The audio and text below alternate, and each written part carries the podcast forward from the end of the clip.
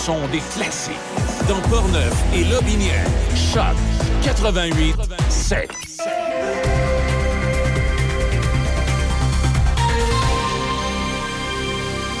Ici Débico Corriveau et voici les nouvelles. La MRC de Lobinière a adopté mercredi dernier sa nouvelle politique culturelle. Elle remplace ainsi celle adoptée en 2004 pour ouvrir la voie à une nouvelle phase du développement culturel pour son territoire. Après plusieurs mois de travaux et de consultations publiques, la nouvelle politique culturelle adoptée vient affirmer les rôles que la MRC souhaite remplir envers le développement de la culture et du patrimoine auprès du territoire et de la population. Toujours dans la région, le samedi 6 mai prochain à 19h30, l'orchestre Stage Band de Roland Martel organise un spectacle à la salle Marcel Bédard de l'Hôtel de Ville de Pont-Rouge. Les billets se vendent au coût de 8 par adulte et 5 par enfant.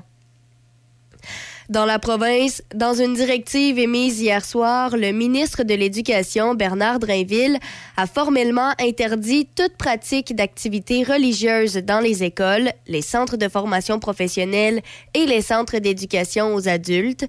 En vertu de cette directive, tous les établissements régis par la loi sur l'instruction publique devront s'assurer qu'aucun lieu n'est utilisé en fait et en apparence à des fins de pratiques religieuses telles que des prières manifestes ou d'autres pratiques similaires. La directive souligne que la loi sur la laïcité de l'État exige que les centres de services scolaires respectent la séparation de l'État et des religions et que l'aménagement de lieux utilisés à des fins religieuses est contrainte à l'esprit de la loi. Tout élève doit être protégé de toute pression directe ou indirecte visant à l'exposer ou à l'influencer de manière à ce qu'il se conforme à une pratique religieuse. Le tout fait suite à des reportages où on apprenait que certaines écoles secondaires avaient aménagé des locaux pour permettre à des élèves de prier. Par ailleurs, l'UNICEF affirme que la perception du public quant à l'importance de la vaccination des enfants a diminué de 8% au Canada depuis le début de la pandémie. Le rapport publié par l'agence indique que la confiance dans la vaccination infantile contre des maladies telles que la rougeole, la polio et le tétanos a diminué dans 52 des 55 pays à l'étude. Dans la plupart des pays, y compris le Canada, les personnes âgées de moins de 30 35 ans étaient plus susceptibles d'être moins convaincus de l'importance de faire vacciner leurs enfants après le début de la pandémie. Le rapport indique que la proportion de Canadiens qui croient que la vaccination des enfants est importante est passée de 90 à 82 au cours des trois dernières années. Finalement, pour terminer, un comité des communes doit entreprendre aujourd'hui l'examen final et détaillé d'un projet de loi du Bloc québécois afin que les nouveaux accords commerciaux ne nuisent pas au système de gestion de l'offre qui concerne les produits laitiers, les œufs et la volaille. Depuis 1972, Ottawa et les provinces réglementent l'offre et le coût des œufs, des produits laitiers et de la volaille au moyen de droits de douane élevés sur les importations. De légères modifications ont été apportées aux accords commerciaux au cours de la dernière décennie, ce qui a suscité la colère du puissant lobby agricole du Canada. Le projet de loi ferait en sorte qu'il serait plus difficile pour les négociateurs de céder du terrain sur un système qui, selon ses partisans, maintient un approvisionnement stable pour les Canadiens et protège les fermes, mais qui, selon les détracteurs, fait augmenter le coût des factures d'épicerie et pousse les agriculteurs à jeter des millions de litres de lait parfaitement bon. C'est ce qui complète les nouvelles sur Choc FM 88.7. Café Choc, mon Café Choc, première heure avec Demi Corriveau. Allô, allô, bon jeudi 20 avril, j'espère que ça va bien. Présentement, c'est 0 degré et sinon, pour aujourd'hui, c'est dégagé maximum à 8. Ce soir et cette nuit, c'est nuageux, minimum à moins 1. Et puis, pour ce qui est de vendredi, demain, on termine la semaine, c'est... Euh, Nuageux là en matinée, maximum à 8. Pour ce qui est du week-end, samedi, on en profite. Le soleil sera là pour nous accompagner, maximum à 16. Toutefois, dimanche, on a de la pluie, maximum à 12. Et ça se poursuit pour le retour au travail lundi. De la pluie également, maximum à 6. Pour l'instant, si vous avez à prendre la route ce matin, puisqu'il est encore tôt, 6h09 minutes, il n'y a rien à signaler. Québec, Trois-Rivières, Portneuf-Lobinière, tout est beau.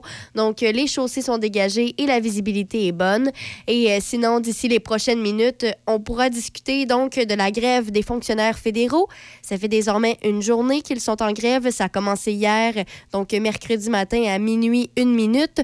On pourra discuter donc des impacts que ça a, euh, où on en est donc dans les discussions, tout ça, même si ça fait seulement une journée, ça se fait déjà ressentir. Et puis, on pourra revenir aussi rapidement sur le fameux dossier des PCU. Donc, euh, les prestations canadiennes d'urgence qui ont été versées pendant la pandémie, on le sait, il y a eu des problèmes. Il y a plusieurs PCU qui ont été versés en trop ou que des personnes ont eu accès à ça alors que, ben, techniquement, selon les critères, ils n'auraient pas dû y avoir droit, etc. On reviendra sur ce dossier-là. Ça fait quand même déjà deux ans. Et puis, euh, de ce qu'on voit, là, c'est que ça avance peut-être pas nécessairement comme l'on voudrait. Alors, on en rediscutera et d'ici là, ben, on fait un retour ce matin à l'instant. En 1992, Pierre Flynn, Tout ce que j'ai, tout ce que j'aime à chaque FM 88.7. Il fallait saisir notre pays si grand. Au-delà du ciel, courait l'horizon. Un pays si froid, un pays si blanc. Il fallait le vaincre et bâtir maison.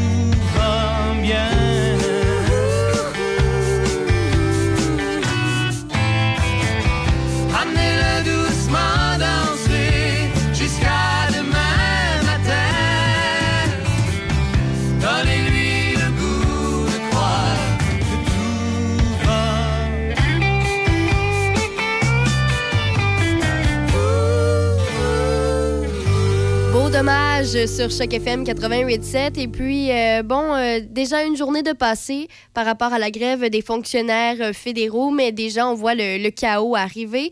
Le chaos qui n'était pas très, très loin non plus. Alors, bon, avec la fameuse grève des fonctionnaires fédéraux, eh bien, ce qu'on sait, c'est qu'il y a une impossibilité présentement d'obtenir un passeport. Les centres d'appel sont saturés aux impôts. Euh, il y a une accumulation assez cauchemardesque de demandes de visa et donc euh, les conséquences de la grève générale des fonctionnaires fédéraux, ben, ça a frappé les contribuables partout au pays et ce, dès les premières heures hier de leur grève. Alors aujourd'hui, on entame le jour 2 de la grève. Euh, donc, ce que ça fait, entre autres, c'est que à plusieurs endroits, un peu partout au pays, ben, il y a des portes closes devant les bureaux fédéraux, en particulier ceux de Passeport Canada. Et on, le sait, Passeport Canada, c'est quand même un service qui est assez important pour euh, les demandes de passeport, ceux qui ont besoin de, faire euh, des voyages, que ce soit pour euh, le travail ou le plaisir personnel, ou, ou, des personnes qui comptaient justement faire leur demande de passeport un peu dernière minute afin d'éviter la longue liste d'attente et de récupérer rapidement leur euh, passeport et que là, ben, ça vient un peu créer un, problème sur leur voyage qui était prévu. Alors, euh, c'est donc les, les, conséquences de la grève qu'il y a présentement.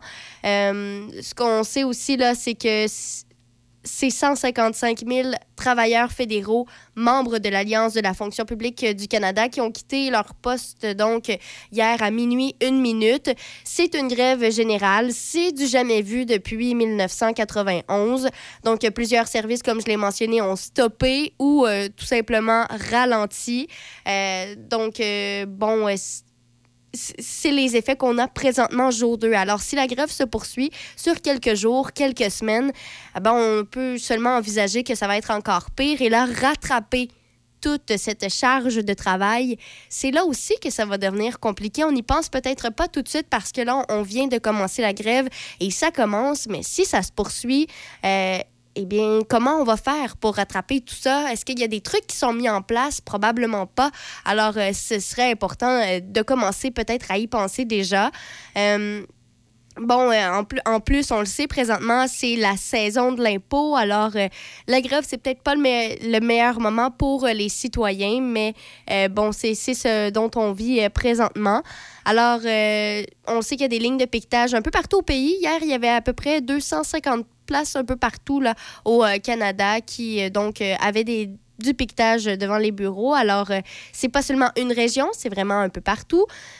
C'est donc dur présentement. On ne sait toujours pas les négociations où ils en sont. Tout ce que l'on sait, c'est que, bon, c'est encore une question d'argent qui a fait déclencher la grève. Euh, ils sont sans augmentation de salaire depuis 2021. Alors, les syndiqués réclament une hausse de 13,5% euh, pour 2021 à 2023, alors que la plus récente offre du gouvernement n'est que de 9,25% Il n'y a toujours pas euh, de terrain d'entente. Toutefois, les négociateurs sont quand même présents. Ils essaient de trouver des propositions.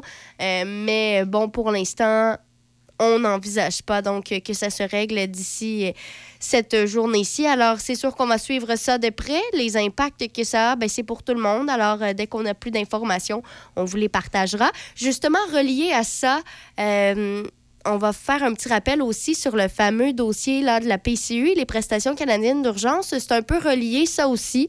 Euh, donc, c'est pas nouveau, on le sait. Ottawa estime avoir viré, versé environ 1,2 million de dollars en trop de PCU durant la pandémie. Donc, ça fait déjà deux ans que la fameuse PCU euh, a eu lieu, a été versée.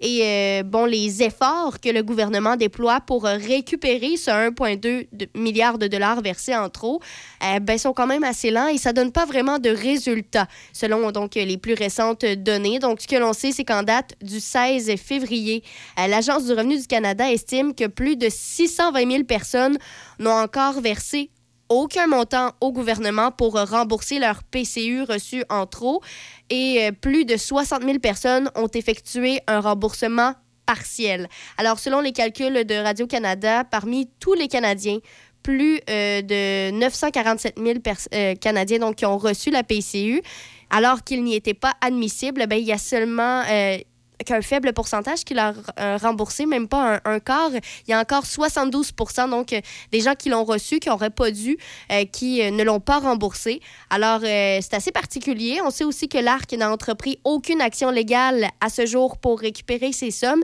Et je tiens à faire une mise en garde. Oui, j'ai dit qu'il y a le, donc, l'Agence du revenu du Canada, l'ARC, estime qu'il y a plus de 620 000 personnes qui ont encore versé aucun montant au gouvernement pour rembourser la somme. Toutefois, dans un autre article que l'on peut lire euh, de Radio-Canada, ben, on voit qu'il euh, y a plusieurs personnes un peu partout au Canada qui, justement, reçoivent des avis comme quoi ils n'ont pas payé alors que ça fait déjà un an qu'ils l'ont payé. Alors, quand ils appellent, ils sont confirmés qu'ils ont, ils ont payé le montant, mais à chaque deux mois, ils continuent de recevoir des lettres comme quoi ils doivent le rembourser. Là, ça crée un problème. Il y en a qui se sont tannés, ils ont appelé. Ils comparent un peu ça aux 12 euh, travaux d'Astérix et Obélix parce que tu appelles à une place, on te réfère au numéro auquel tu as appelé avant, puis euh, les gens n'arrivent pas à recevoir de réponse. Et là, finalement, euh, il y a une citoyenne qui, avec son travail acharné, a réussi à avoir une réponse. Et ce que l'on a mentionné, ce qui vient un peu compliquer tout ça, le pourquoi peut-être certaines personnes mentionnent qu'ils l'ont pas remboursé, c'est que peut-être ils l'ont pas remboursé à la bonne place, au bon ministère, parce que au début, c'était l'ARC qui donnait donc la PCU, mais en cours de route, ça a changé et ça a été euh, Santé Canada qui s'est mis à donner la, PCU. Alors, ça, ça créé un problème. Donc, les gens, parfois, avaient remboursé, mais pas à la bonne place. Et c'est vraiment là que ça crée un problème. Alors, euh, bon, c'est sûr que ça vient compliquer le tout. Donc, quand elle a fait face à cette situation-là, ben, elle a mentionné comment je fais pour régler ça. Et elle s'est fait répondre que ben, c'est vraiment du devoir du citoyen de rester à jour, savoir comment ça fonctionne, parce que euh, ça a l'air que l'un ne parle pas avec l'autre. Donc, si un s'est fait rembourser alors qu'il n'aurait pas dû, ben, il n'y avait, pas. Donc, euh, son, son, autre ministère. Donc, c'est est là le problème. Donc, probablement que si vous, vous continuez à recevoir des lettres, c'est que vous l'avez peut-être simplement pas remboursé à la bonne place. Et c'est là que ça devient extrêmement compliqué. Sachez malheureusement que vous n'êtes pas seul. C'est plusieurs personnes donc qui vivent cette situation-là. On parle quand même de, gros montants, du 2000 dollars. C'est pas rien. C'est beaucoup d'argent pour plusieurs familles au Canada, surtout en contexte d'inflation. Alors, euh, c'est une situation qui, évidemment, est dénoncée. Euh, alors, euh, bon, qu'est-ce qui sera fait? c'est à suivre. c'est ce qu'on apprend ce matin. C'est quand même assez, assez particulier de voir ça. Alors, si jamais vous êtes dans ce, dans ce cas-là, vous pouvez essayer de, communiquer avec l'ARC ou encore avec l'agence, mais bonne chance pour avoir des réponses parce que il y a plusieurs personnes que ça fait deux ans qui reçoivent des lettres pour dire que c'est pas payé alors que c'est payé, alors qu'on lui dit d'attendre et il attend, mais c'est toujours la même chose. Et je dois avouer que c'est un peu stressant recevoir euh, toujours des lettres comme quoi on n'a pas payé 2000 dollars alors qu'on l'a bel et bien payé. Euh, bon, qu'est-ce que le gouvernement va faire? C'est dur à dire. On sait également que le, euh, le gouvernement ne, ne, se tient pas à jour. Hein. On le sait, on, ils ont rien mis en place présentement, justement pour s'assurer que ceux qui doivent bel et bien le rembourser vont le rembourser. Alors, c'est pour ça. Quand je dis qu'il y a 680 euh, 000 personnes qui ne l'ont pas remboursé, il y a combien de personnes dans ces 680 000-là qui l'ont remboursé, mais qui se font dire qu'ils ne l'ont pas remboursé? C'est la question qu'on peut se poser ce matin. Alors, c'est une situation à voir. Euh, un peu avec un, petit grain de sel. Là. Oui, il faut, comprendre euh, ce qu'on voit dans les, dans, les articles, mais il faut voir aussi qu'il y a le petit derrière, qu'il y a un petit pépin quelque part qui vient peut-être fausser ces fameux euh, résultats-là. Alors euh, voilà, assurez-vous peut-être d'avoir versé donc votre montant au bon ministère. C'est le, le seul petit X sur lequel je peux peut-être vous conseiller ce matin, mais bon, au moins vous êtes au courant de la situation si jamais c'était votre, votre cas. D'ici euh, les prochaines minutes, on ira voir euh, les manchettes suivies de Denis Beaumont à chaque FM 88.7. Il y a des choses qui ne changent pas. Les papas qui racontent des blagues de papa. La télécommande qui disparaît. Eh où? Les draps contours qu'on plie jamais comme il faut. De quel côté ça va, ça? Et le Toyota RAV4, qui est toujours le VUS le plus vendu au Canada. Mais ça, nous sommes fiers que ça ne change pas. C'est l'heure de trouver votre numéro 1. C'est l'heure Toyota. Découvrez le RAV4 2023 chez votre concessionnaire Toyota et voyez nos offres sur achetermatoyota.ca. Si vous cherchez une bonne quincaillerie d'ici, avec des conseillers d'ici qui donnent tellement des bons tuyaux, Voulez-vous des rabais? profitez de 15% de rabais avec tout achat de 75 et plus ce vendredi et samedi seulement chez un marchand tellement d'ici. Certaines conditions s'appliquent. PMR, bienvenue chez vous. Vos affaires publiques avec Denis Beaumont. Midi Choc. Cherchez pas de midi à 13h. Denis est ici. Midi Choc. Ce midi. Choc 88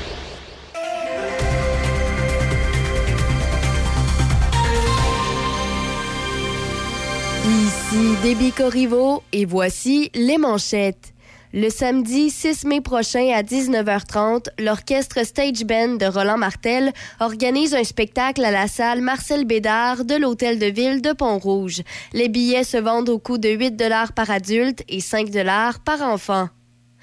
Dans la province, dans une directive émise hier soir, le ministre de l'Éducation, Bernard Drainville, a formellement interdit toute pratique d'activité religieuse dans les écoles, les centres de formation professionnelle et les centres d'éducation aux adultes. Au pays, l'UNICEF affirme que la perception du public quant à l'importance de la vaccination des enfants a diminué de 8 au Canada depuis le début de la pandémie. Dans les sports au hockey, le Rocket de Laval a été blanchi 4 à 0 par les Comets d'Utica lors du premier match des séries éliminatoires 2 de 3 hier soir. Dans la LNH, les Panthers de la Floride ont inscrit 4 buts en troisième période pour battre les Bruins de Boston 6 à 3 hier soir et ainsi infliger aux Bruins leur première défaite en 10 matchs. C'est désormais 1-1 dans leur série. Les Hurricanes de la Caroline, eux, l'ont remporté 4 à 3 contre les Islanders de New York et mènent présentement 2-0.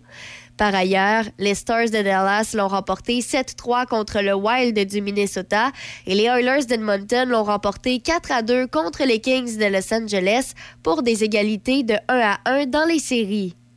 Au baseball, les Astros de Houston l'ont remporté 8 à 1 contre les Blue Jays de Toronto. Et finalement, pour terminer au basketball, les Grizzlies de Memphis ont nivelé à 1-1 la série face aux Lakers de Los Angeles en l'emportant 103-93 hier soir. LeBron James a mené les Lakers avec 28 points. Le troisième match aura lieu samedi soir à Los Angeles. C'est ce qui complète les manchettes sur Choc FM 88.7. Le son des classiques. Portneuf, Lobinière, Choc 88 7.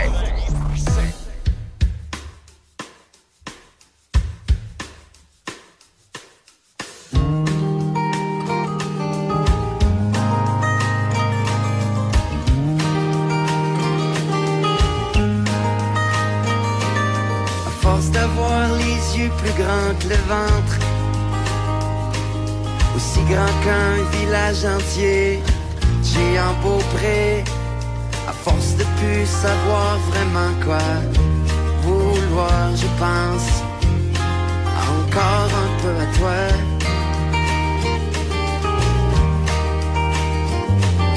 À coups de mots malades qui vivent dans leur pensée, de lettres jaunies par de vieux rêves, des illettrés coup d'absence de trop loin, trop souvent répété, je me suis perdu entre nous deux, quelque part au fond de nous deux. Mais encore là, je sais plus trop quoi penser de moi, ce que je suis devenu depuis, ou de ce que j'étais avant toi.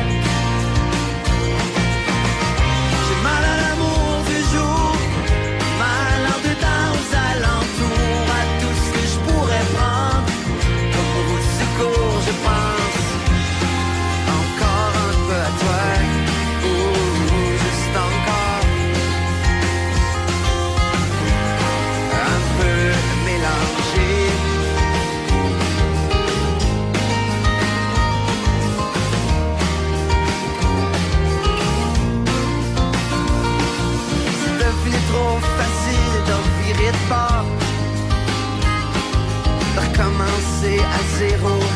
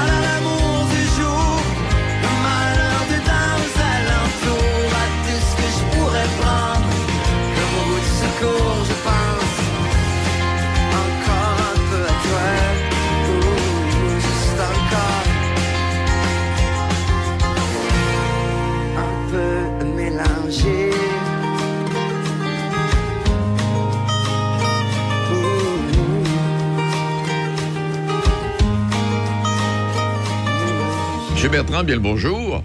Salut, comment ça va? Ben, ça va si tant pire. Euh, et vous? Ah, très bien, très bien. Bon. C'est quoi ça, cette maison de fou? Ah, euh, non, je, je pensais pas à Pierre Poilievre, là, euh, qui semble avoir perdu les pédales Ah, lui, là, avec la guerre contre le CBC. Là. Ah, moi, là, je me dis, si jamais il remportait les élections fédérales, là, je ne sais pas ce qu'on s'en va avec ce malade mental-là. là.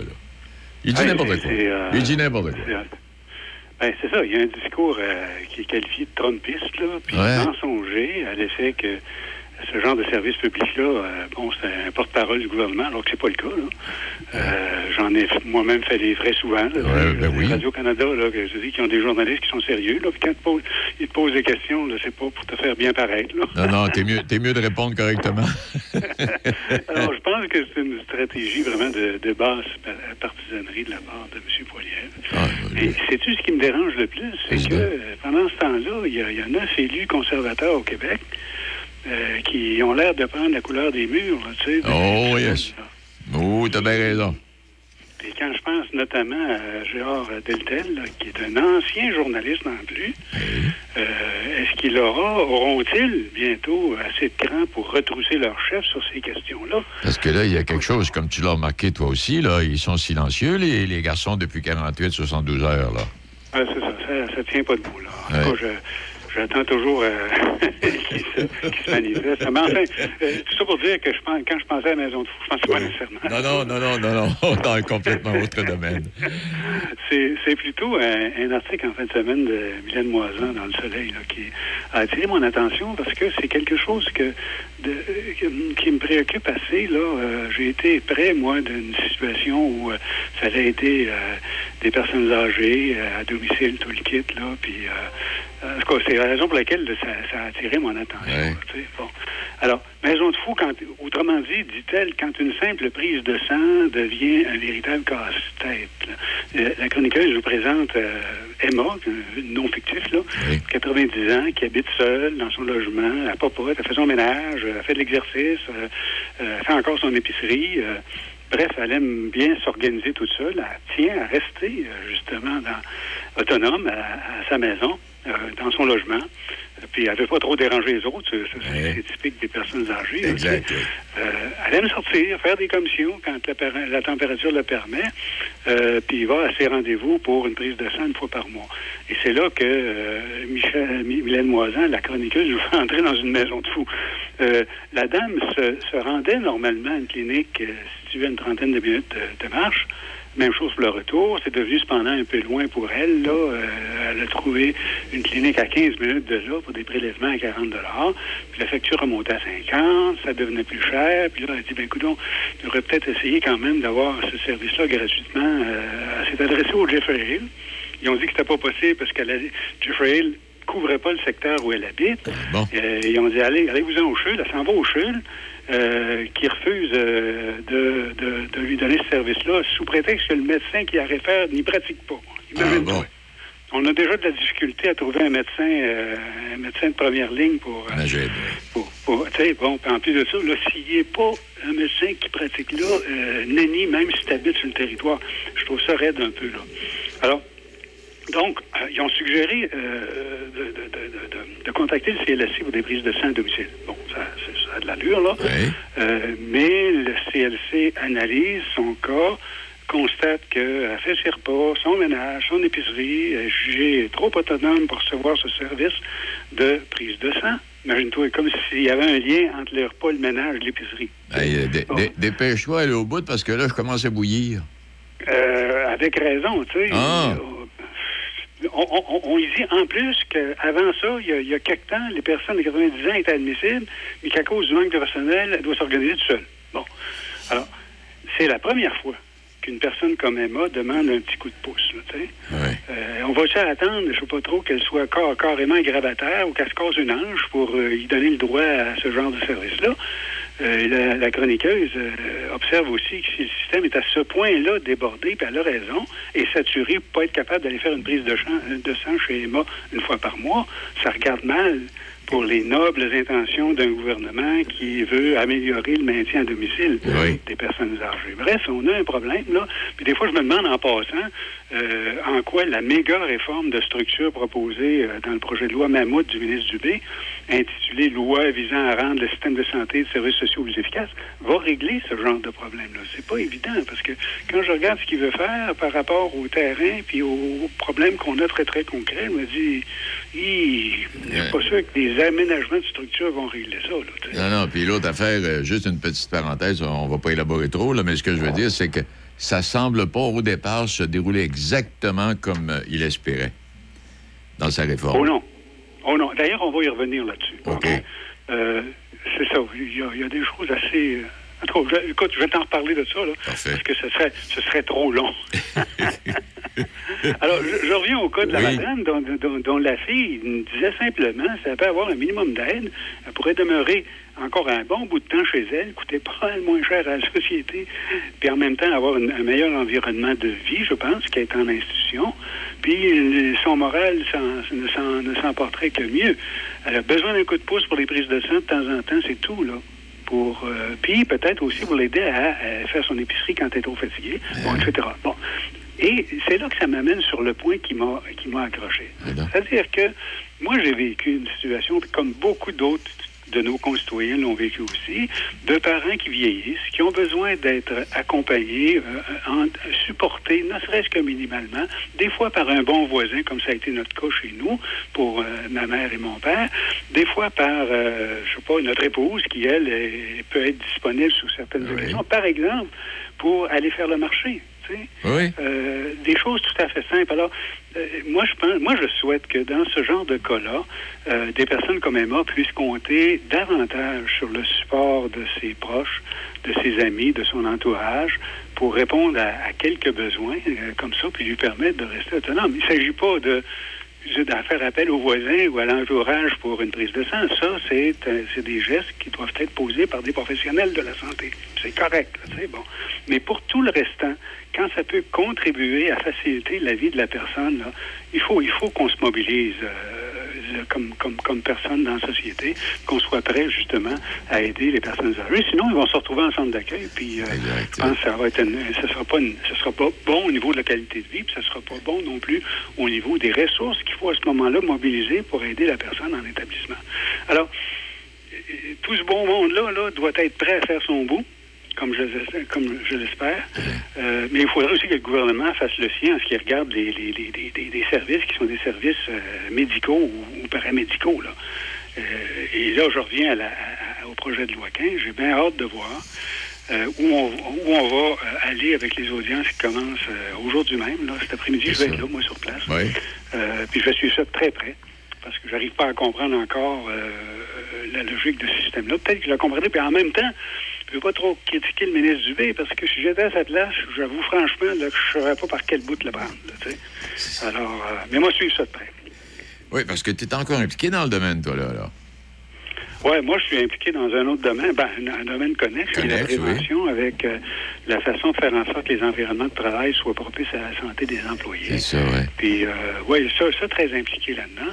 Et ça marche, tu sais. Bon, c'est- c'est ma modeste contribution aujourd'hui comme retraité avec l'ex- l'expérience et les connaissances que j'ai, faire en sorte qu'on réduise la pression sur les services de santé avec des environnements de travail euh, plus propices, puis en même temps, plus propices puis plus productifs, justement, parce que les employés sont en santé, c'est- Oui, puis quand tu parles, euh, oui, puis quand tu parles, tu sais, pour de l'aide, euh, c'est à Saint-Raymond. Saint-Raymond, il y a un groupe, j'oublie le nom, malheureusement, qui vient en aide pour du transport, par exemple, à l'hôpital. J'oublie le nom, là, mais tu sais que ça existe.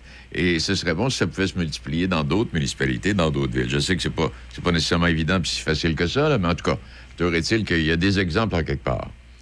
J'en ai vu beaucoup, moi. J'en ai vu beaucoup autour de moi, là. Euh, aussi à Donnacona ou dans ce secteur. Oui, oui, exact. Qui, euh, qui euh, je veux dire, vont se déplacer jusqu'à Québec pour un rendez-vous qu'une personne peut avoir, alors que la personne n'a pas la capacité de se déplacer. C'est, juste un exemple. là. C'est ça. Puis bien d'autres aussi. Tu sais, les ressourceries, tout ça, ça a ça a Oui, en plein ça. Eh ben Roger, merci infiniment. Euh, tu prends soin de toi, puis tu, euh, j'imagine que la semaine prochaine, tu vas nous glisser un mot sur ta rencontre d'aujourd'hui, là, j'imagine bien. Ça se pourrait. Il se pourrait. ben, merci infiniment. OK, salut. Salut. Hyundai Saint-Raymond, votre concessionnaire de confiance. C'est l'événement Avantage Hyundai et vous n'avez pas à faire le choix entre style, sécurité et commodité. Commandez votre véhicule dès aujourd'hui comme le Kona 2023. 85 par semaine en location 48 mois avec léger comptant. Le Tucson 2023. 105 par semaine en location 48 mois avec léger comptant. L'Elantra 2023. 75 par semaine en location avec léger comptant. En plus, profitez de notre grand choix de véhicules d'occasion disponibles pour livraison immédiate. L'événement Avantage Hyundai chez Hyundai Saint-Raymond, Côte-Joyeuse, ouvert le samedi jusqu'à 15h. Si vous cherchez une bonne quincaillerie d'ici, avec des conseillers d'ici qui donnent tellement des bons tuyaux, Voulez-vous des rabais? profitez de 15% de rabais avec tout achat de 75 et plus ce vendredi et samedi seulement chez un marchand tellement d'ici. Certaines conditions s'appliquent. PMR, bienvenue chez vous. Choc 88 7. De Québec à Trois-Rivières. Choc 88 7. Là, on s'en va complètement dans un autre registre. On s'en va parler, euh, évidemment, de la région, ici, des infirmières qui, et infirmiers qui vont venir travailler euh, dans, nos, euh, dans nos établissements et qui sont en formation du côté du, euh, du cégep euh, de Limoilou. C'est une formation mais en fait, Euh, on va tout nous expliquer. Ça, ça. présente-nous les, euh, On va les discuter invités. euh, ce matin avec la directrice territoriale secteur Portneuf au CIS de la capitale nationale, Julie Maltais-Laflamme, sur le sujet, afin justement d'a- d'avoir un petit suivi de dossier. Puis concernant la formation, ben, on a l'occasion aussi de discuter avec la coordonnatrice à la formation continue au Cégep Limoilou et qui est responsable de la formation en soins infirmiers, Catherine Gay. Elles vont pouvoir un peu tout nous expliquer, là, savoir comment ça fonctionne, euh, on- où on en est rendu dans le processus, à quoi on peut s'attendre, les impacts, tout ça.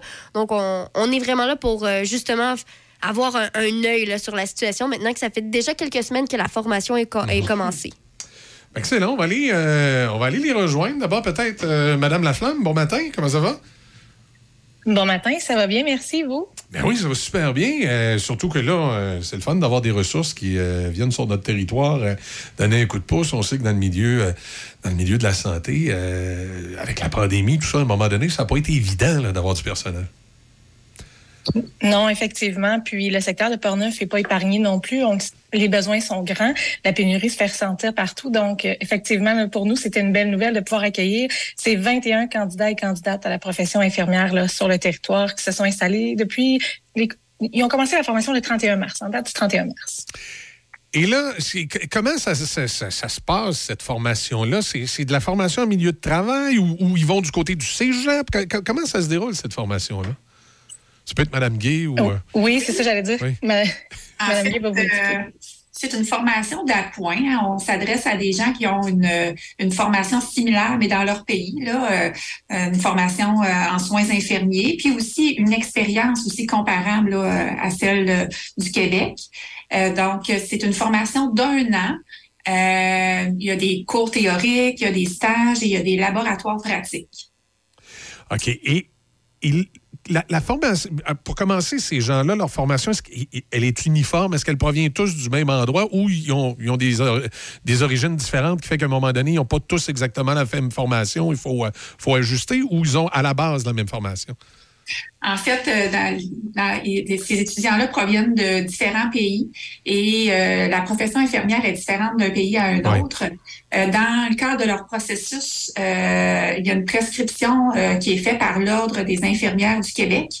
Euh, donc, certains ont euh, seulement le tronc commun à faire de la formation. Le tronc commun, c'est la formation d'un an. Mais pour d'autres, il y a des formations complémentaires là, qui doivent suivre, soit en santé mentale, en périnatalité, euh, euh, pour une, une formation en lien avec la clientèle des personnes âgées. Fait que c'est selon vraiment euh, leur pratique, leur, leur pays de provenance là, également. Quelles sont les choses qui euh, distinguent, si on veut, notre formation ici au Québec de la formation que ces gens-là ont eue? Est-ce que c'est euh, les médicaments qui sont différents? Est-ce que c'est les, les procédures, l'ordre des procédures qui est différent? Qu'est-ce qu'est-ce qui est la différence en tant que telle? Ben, en fait, euh, tout dépendant des pays, euh, il y, a, beaucoup de différences dans la pratique de profession, euh, de la profession infirmière, euh, que ce soit le rôle de l'infirmière, les responsabilités aussi. Le contexte de pratique peut être très différent de, la pratique du Québec. Les appareils, les techniques de soins. Euh, donc, euh, dans le cadre de la formation, ils vont s'approprier euh, la, pratique de la profession infirmière du Québec et aussi les différents milieux du CIUS de la capitale nationale dans le cadre de leur stage. Est-ce qu'il y a une possibilité, parce que vous, me direz si je me trompe, là, au Québec, je sais qu'on a comme les infirmières les super infirmières. Est-ce qu'il y a des possibilités pour ces gens-là, justement, que selon peut-être la formation qu'ils ont eue dans leur pays ou de la façon que ça fonctionne, de vouloir aller un peu plus loin, d'avoir le choix, justement, de dire moi j'aimerais ça être super infirmière plutôt que seulement infirmière? Est-ce que c'est quelque chose qui est possible ou c'est uniforme? Oui, en fait, ça peut être possible pour eux de continuer de poursuivre leur parcours euh, euh, pour euh, évoluer dans la profession infirmière par la suite. À la suite de cette formation-là, ils vont obtenir une attestation d'études collégiales. Ça va leur permettre d'avoir accès à, l'examen de l'Ordre des infirmières du Québec. Et par la suite, ils pourront pratiquer comme, comme infirmières dans les établissements. Euh, et ils pourront aussi continuer là, leur, leur cursus de formation. Là, euh, Si, s'ils désirent aller plus loin à ce moment-là. Donc, à partir du moment où ils ont leur licence de l'Ordre des infirmières, après tous les, les cours, les examens, tout ça, alors ils sont pleinement pratiquantes comme, euh, comme tout infirmier ou infirmière du Québec. Euh, Là, là, la question va peut-être se retourner vers, vers Mme Laflamme. Là. On, on fait comment pour les, les distribuer sur le territoire, ces gens-là, puis surtout les garder? Là? Effectivement, il je vais, je vais répondre à votre dernière question. En fait, comment on fait pour les garder? C'est Ouais, surtout ça. surtout ça. On est en région, donc euh, de notre côté, tout partait par l'accueil, tu sais, en amont de leur arrivée. Donc, euh, de- on a fait beaucoup de sensibilisation là, auprès de la population, des candidats. De, euh, D'ailleurs, on a eu une très belle mobilisation là, sur euh, le territoire de Portneuf pour bien les accueillir puis s'assurer que tout le monde puisse avoir un logement. Donc, ça a été la première étape déjà d'arriver puis d'avoir euh, une sécurité, là, un toit euh, où loger. Puis par la suite, ben, c'est tous les partenaires autour qui nous ont aussi aidés parce que ces candidats-là n'arrivent pas seuls, arrivent avec leur famille, ce qu'il faut savoir aussi. Donc, euh, des conjoints qui ont besoin d'occuper un emploi, des enfants qui ont besoin d'intégrer l'école. Donc, tous les partenaires autour ont fait vraiment en sorte que l'ensemble de la famille puisse s'intégrer là, adéquatement sur le territoire puis y trouver sa place puis être bien. Donc ça c'est sûr que pour nous c'est une grosse réussite là de euh, d'en être arrivé là puis d'avoir accueilli tout le monde euh, dans dans un milieu. Puis par la suite, ben c'est toute la mobilisation là, c'est sûr citoyenne qui se fait autour. Euh, les, les, les candidats sont très bien accueillis, là, ils ont beaucoup d'aide de, la communauté, de leurs voisins. de- donc je pense que pour ça aussi leur créer un sentiment d'appartenance, ça va être euh, quelque chose de d'assez majeur et Ouais. important là, pour euh, pouvoir les garder sur le territoire parce que bien sûr, il faut savoir qu'ils font face à plusieurs enjeux aussi en arrivant, comme on est une région euh, où euh, les gens repartent de zéro. Hein, ce qu'il faut savoir, c'est qu'ils arrivent avec une valise puis ils repartent de zéro. Donc, tu sais, ici, pas de transport en commun, des secteurs éloignés. euh, tu sais, les besoins sont grands aussi d'un secteur à l'autre. Donc, euh, ça m'amène sur votre première question qui était comment on les répartit sur le territoire. Ben, à, à l'heure actuelle, euh, dans le travail qu'on a fait en amont avec les différentes municipalités, ça a été de les répartir sur le territoire. Donc, on a des gens qui sont installés plus vers Saint-Raymond, on a des gens qui sont installés vers Saint-Marc-des-Carrières pour couvrir plus le ce secteur avec Saint-Casimir, les environs. Puis, on en a qui sont de Nakona aussi, puis euh, Port-Neuf. Donc, le fait d'avoir fait ce travail en amont-là pour les répartir sur le territoire aussi pour tenter de répondre le plus possible aux besoins des différents secteurs là, euh, du territoire. Donc, ça a été un travail qui a été fait. Maintenant, euh, ça demeure, ce qu'il faut mentionner, c'est un, un coût employé au CIUS aussi. Après, il demeure un employé à part entière, à part égale comme les autres. Donc, après, ils peuvent quand même choisir le milieu, le secteur Ouais. de Portneuf où ils désireront travailler. Là. Il y a ça. Et, et là, Mme Laflamme, je ne sais pas si c'est vous, Mme Gay, qui allez me répondre. Il y a peut-être une partie des, des- des réponses là, qui va aller euh, des deux côtés. Bon, étant donné que le- leur cours, si on veut, n'est pas terminé là, présentement, puis qu'ils n'ont pas leur licence en main, euh, je dirais, un, présentement, on leur fait faire quoi? Ils ont une rémunération? euh, de- comment ça fonctionne euh, aujourd'hui là, sur le terrain pour ces gens-là? En fait, dans le cadre de leur formation, ils ont accès à une allocation Euh, donc, il y a un programme d'allocation financière là, qui, qui leur permet de subvenir à leurs besoins pendant, dans le cadre de la formation. C'est une formation qui est à temps plein.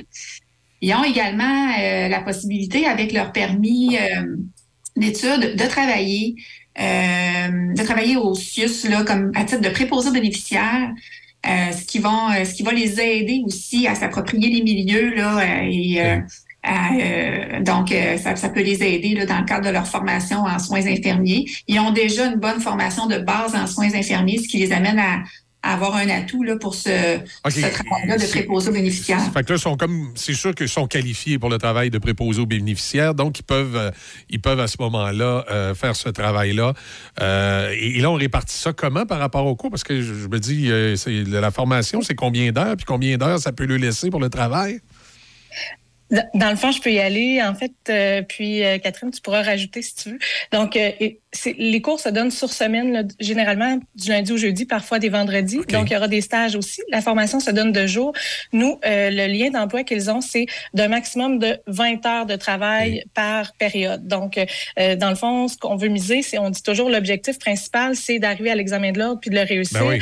Bien sûr, on veut qu'ils travaillent, on veut qu'ils puissent obtenir comme, accès comme, à, des, à comme... des, fonds aussi pour pouvoir euh, répondre à leurs besoins de base. Comme nos Mais... jeunes, on veut pas que le travail nuise aux études.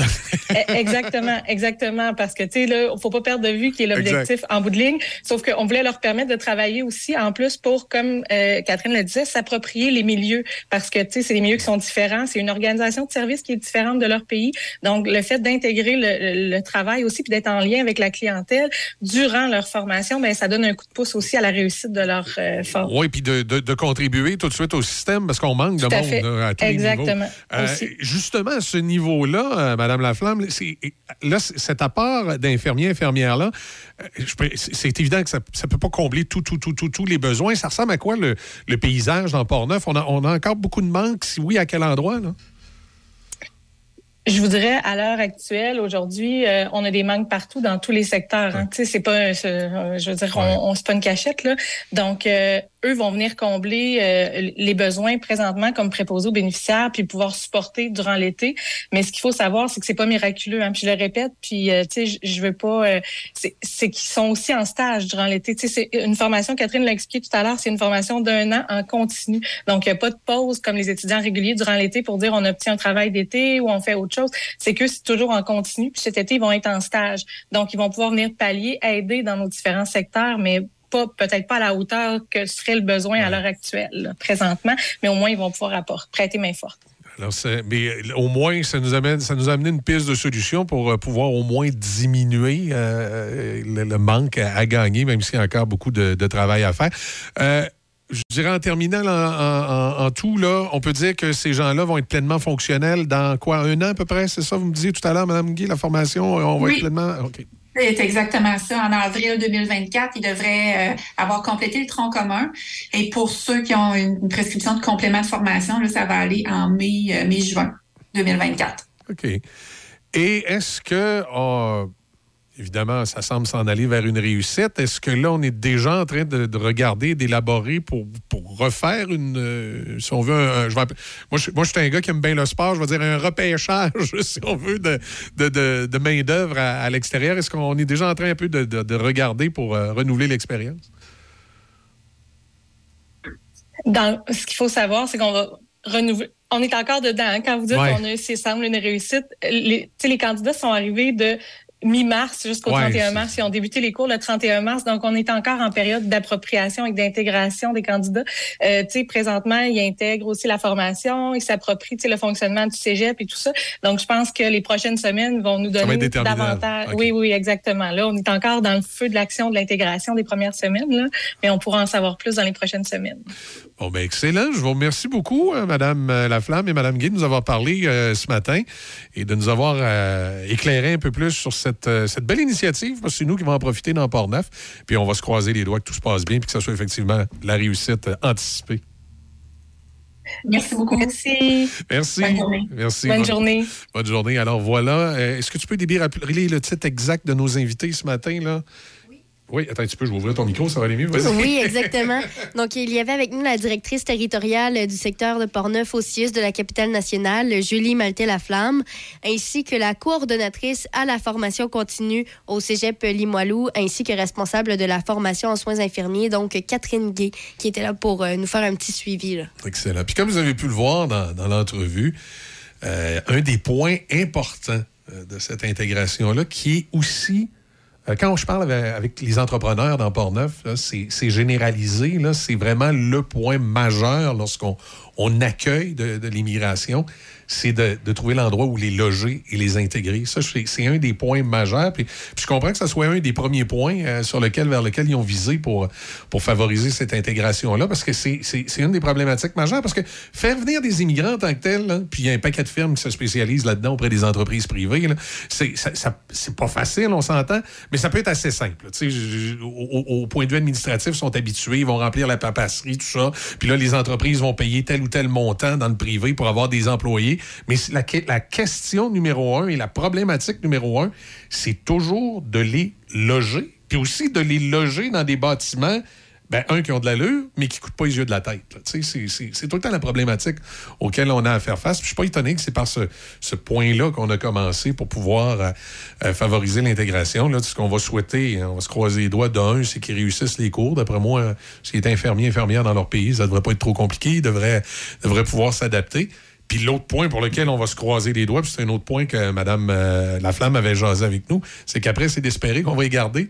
Parce qu'à partir du moment où tu es dans le CIUS, puis là, de la capitale nationale, euh, je sais pas, moi, tu peux peut-être être tenté de t'en aller travailler, euh, je dis n'importe quoi, là, mais à l'enfant Jésus, là, tu sais, euh, parce que pour toutes sortes de raisons, tu es, au centre-ville, puis euh, ça ressemble plus à ce que tu connais, l'espacement dans le centre-ville. En tout cas, du moins, on verra que sera la suite des choses, mais on espère pouvoir garder euh, ces ressources-là, évidemment, ici, dans Port-Neuf.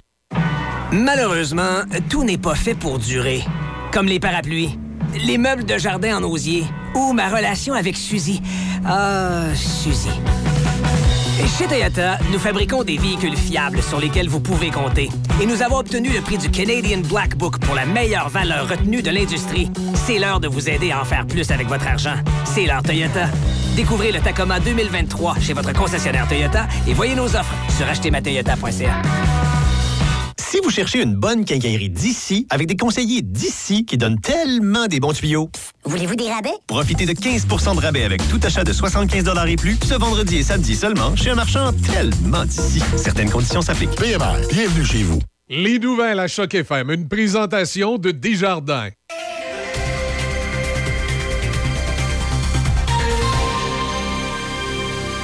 Ici Déby Corriveau et voici les nouvelles. La MRC de Lobinière a adopté mercredi dernier sa nouvelle politique culturelle. Elle remplace ainsi celle adoptée en 2004 pour ouvrir la voie à une nouvelle phase du développement culturel pour son territoire. Après plusieurs mois de travaux et de consultations publiques, la nouvelle politique culturelle adoptée vient affirmer les rôles que la MRC souhaite remplir envers le développement de la culture et du patrimoine auprès du territoire et de la population. Toujours dans la région, le samedi 6 mai prochain à 19h30, l'orchestre Stage Band de Roland Martel organise un spectacle à la salle Marcel Bédard de l'Hôtel de Ville de Pont-Rouge. Les billets se vendent au coût de 8 par adulte et 5 par enfant. Dans la province, dans une directive émise hier soir, le ministre de l'Éducation, Bernard Drainville, a formellement interdit toute pratique d'activités religieuses dans les écoles, les centres de formation professionnelle et les centres d'éducation aux adultes. En vertu de cette directive, tous les établissements régis par la loi sur l'instruction publique devront s'assurer qu'aucun lieu n'est utilisé en fait et en apparence à des fins de pratiques religieuses telles que des prières manifestes ou d'autres pratiques similaires. La directive souligne que la loi sur la laïcité de l'État exige que les centres de services scolaires respectent la séparation de l'État et des religions et que l'aménagement de lieux utilisés à des fins religieuses est contrainte à l'esprit de la loi. Tout élève doit être protégé de toute pression directe ou indirecte visant à l'exposer ou à l'influencer de manière à ce qu'il se conforme à une pratique religieuse. Le tout fait suite à des reportages où on apprenait que certaines écoles secondaires avaient aménagé des locaux pour permettre à des élèves de prier. Par ailleurs, l'UNICEF affirme que la perception du public quant à l'importance de la vaccination des enfants a diminué de 8% au Canada depuis le début de la pandémie. Le rapport publié par l'agence indique que la confiance dans la vaccination infantile contre des maladies telles que la rougeole, la polio et le tétanos a diminué dans 52 des 55 pays à l'étude. Dans la plupart des pays, y compris le Canada, les personnes âgées de moins de 35 ans étaient plus susceptibles d'être moins convaincues de l'importance de faire vacciner leurs enfants après le début de la pandémie. Le rapport indique que la proportion de Canadiens qui croient que la vaccination des enfants est importante est passée de 90 à 82% au cours des trois dernières années. Finalement, pour terminer, un comité des communes doit entreprendre aujourd'hui l'examen final et détaillé d'un projet de loi du Bloc québécois afin que les nouveaux accords commerciaux ne nuisent pas au système de gestion de l'offre qui concerne les produits laitiers, les œufs et la volaille. Depuis 1972, Ottawa et les provinces réglementent l'offre et le coût des œufs, des produits laitiers et de la volaille au moyen de droits de douane élevés sur les importations. De légères modifications ont été apportées aux accords commerciaux au cours de la dernière décennie, ce qui a suscité la colère du puissant lobby agricole du Canada. Le projet de loi ferait en sorte qu'il serait plus difficile pour les négociateurs de céder du terrain sur un système qui, selon ses partisans, maintient un approvisionnement stable pour les Canadiens et protège les fermes, mais qui, selon les détracteurs, fait augmenter le coût des factures d'épicerie et pousse les agriculteurs à jeter des millions de litres de lait parfaitement bon. C'est ce qui complète les nouvelles sur Choc FM 88.7. Café Choc. Café Choc. 7h08, côté euh, météo aujourd'hui, c'est ça, une journée ensoleillée, maximum de 8, peut-être pas très chaud, mais ça va être euh, ensoleillé.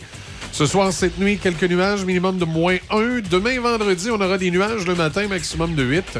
Samedi, du soleil, dimanche, la pluie. Pas mal, euh, pas mal de scénarios, euh, scénarios à venir.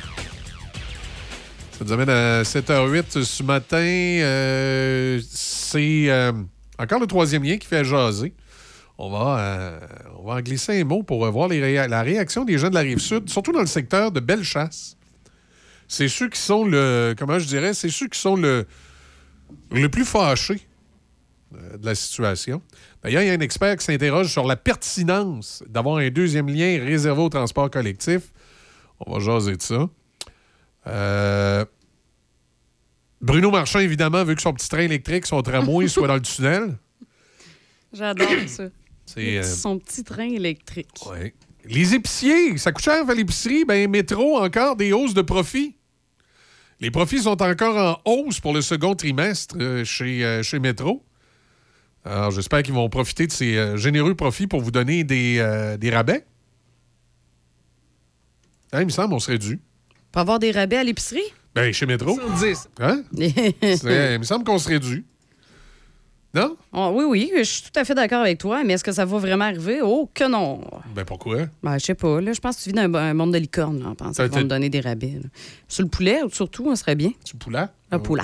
Surtout celui déjà cuit. hein.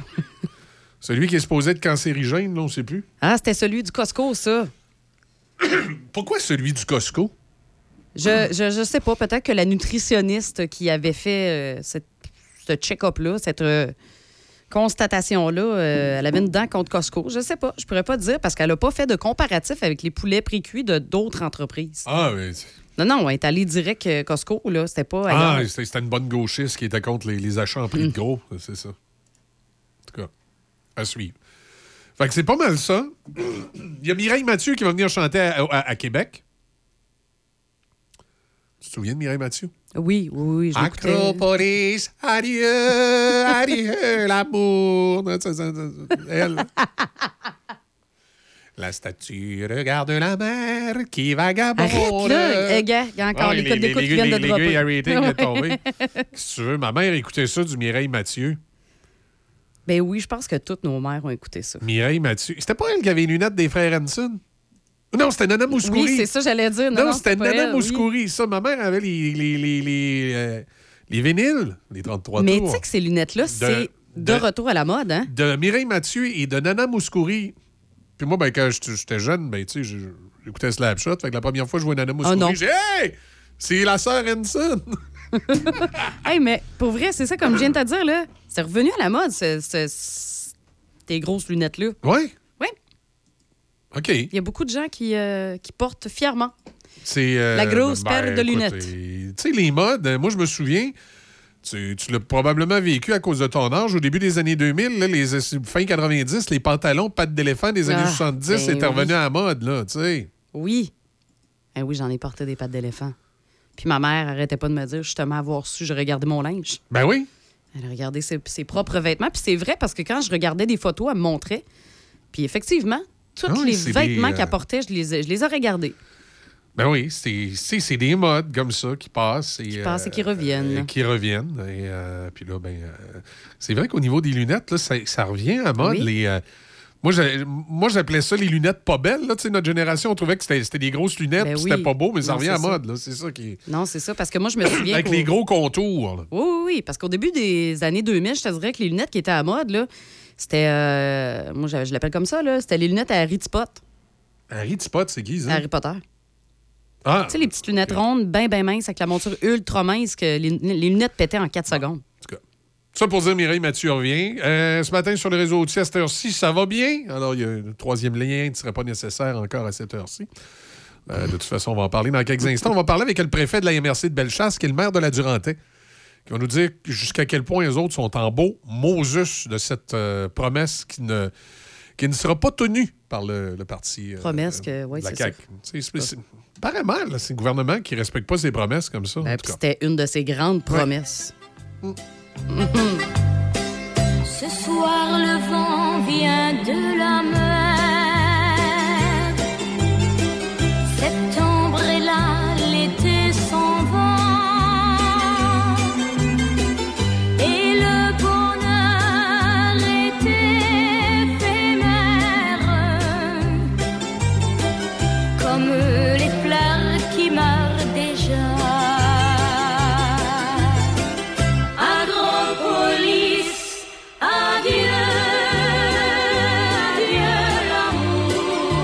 Les équipements Jocelyn Frenette de Saint-Basile, connus depuis plus de 40 ans pour leur service et leur professionnalisme dans le comté de Portneuf, sont heureux de fêter le premier anniversaire des nouveaux propriétaires Stéphane et Sylvie, ainsi que toute l'équipe. Jocelyn, Steve, Marie-Pierre et Pierrette sont là pour vous aider et vous guider, sans oublier toute l'équipe des réparations et la grande expertise de Frédéric, Jonathan, Carole et William.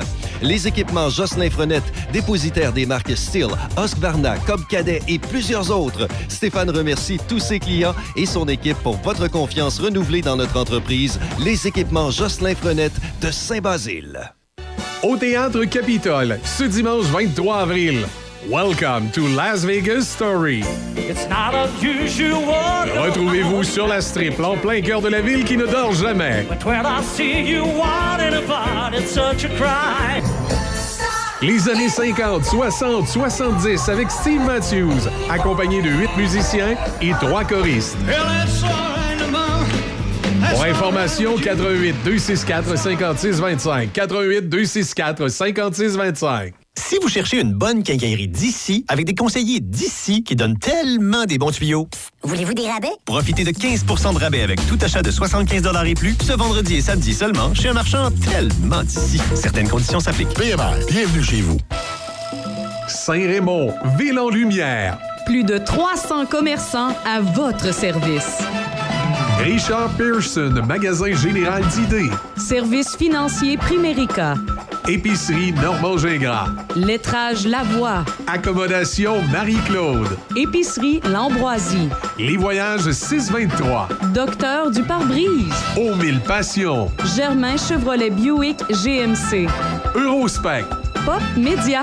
Marie-Claude Cloutier, conseillère financière Beneva. À Saint-Raymond, acheter ici, c'est payant. On contribue au développement. VR Auto, le spécialiste des petits VR d'occasion depuis 20 ans. VR Auto vous offre les meilleurs prix dans toute la région avec un inventaire impressionnant et des VR économiques en essence. Van Aventure pour voyager, visiter et stationner partout facilement.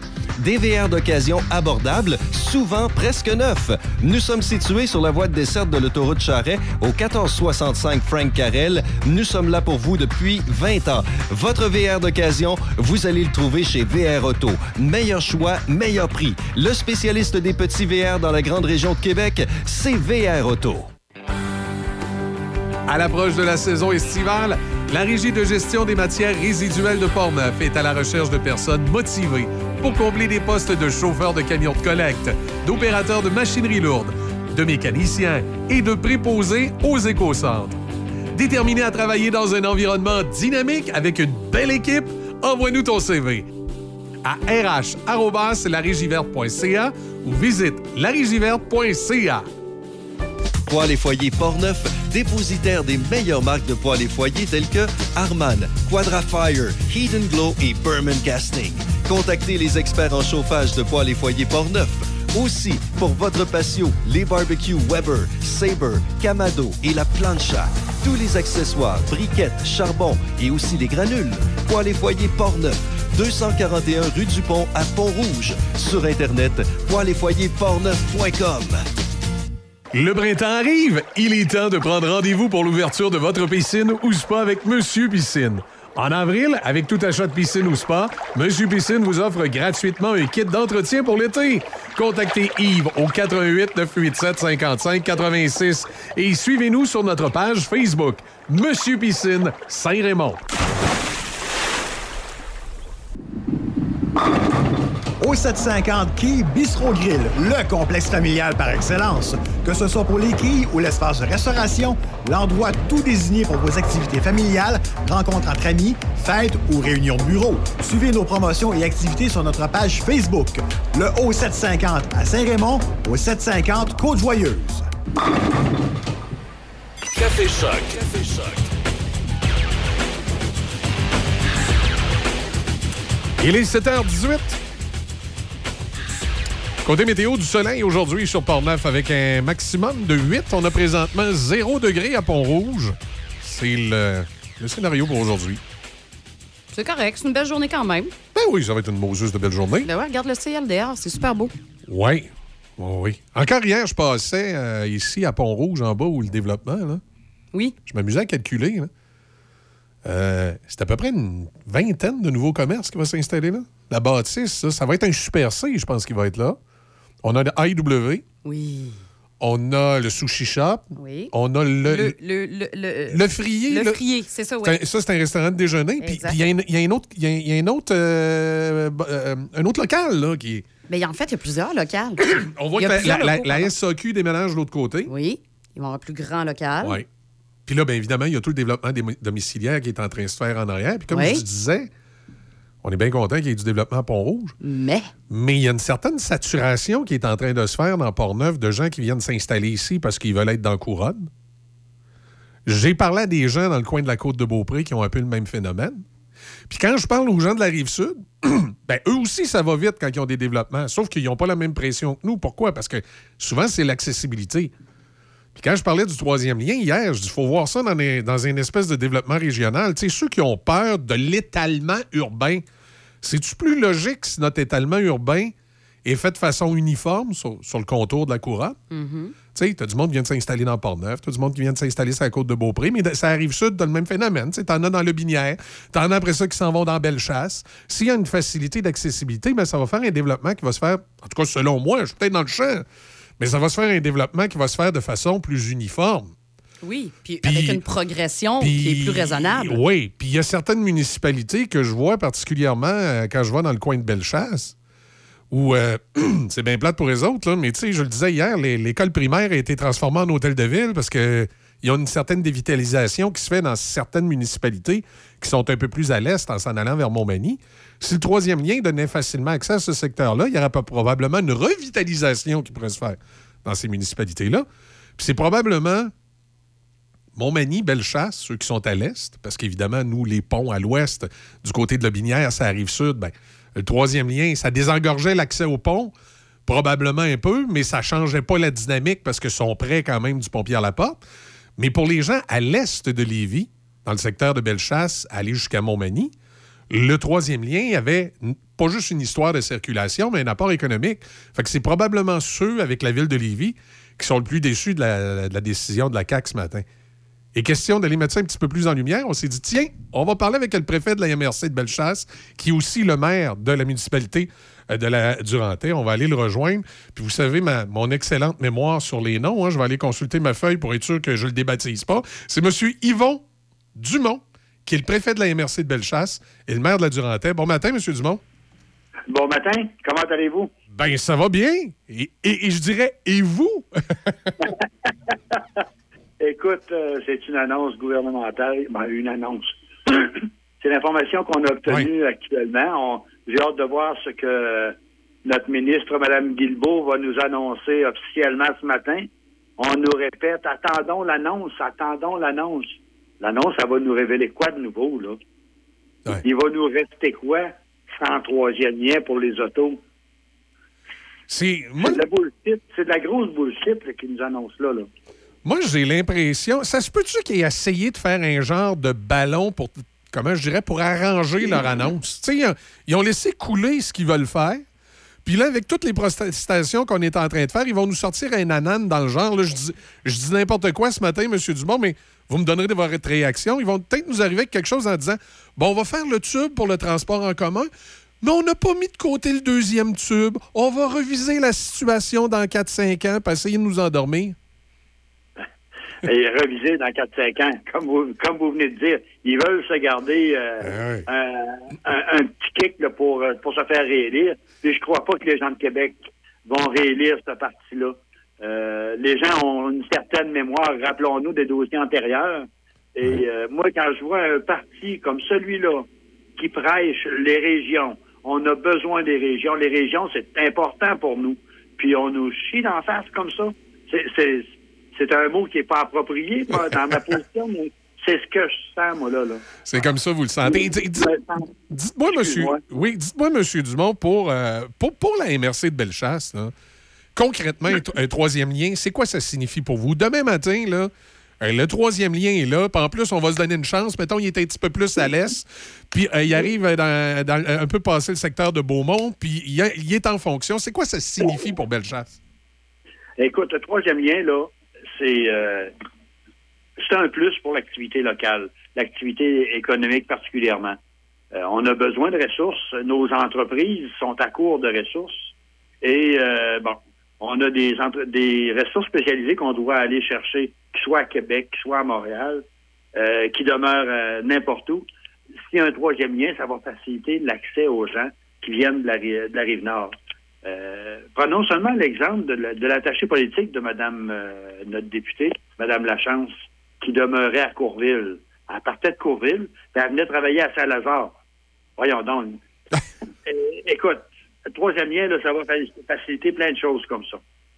OK. c'est- au, au niveau de la, de la part de main-d'œuvre, au niveau. euh, je sais qu'il y, a des- il y a- il y a des compagnies de transport avec lesquelles j'avais parlé qui n'étaient peut-être pas dans votre MRC, mais qui étaient plus dans celle de Montmagny, qui disaient qu'avec un troisième lien, euh, même si dans certains cas, on dit le camion pourrait peut-être pas être accessible, ils trouvaient que ça avait un avantage pour désengorger tout ce qui est le transport routier puis le transport de marchandises.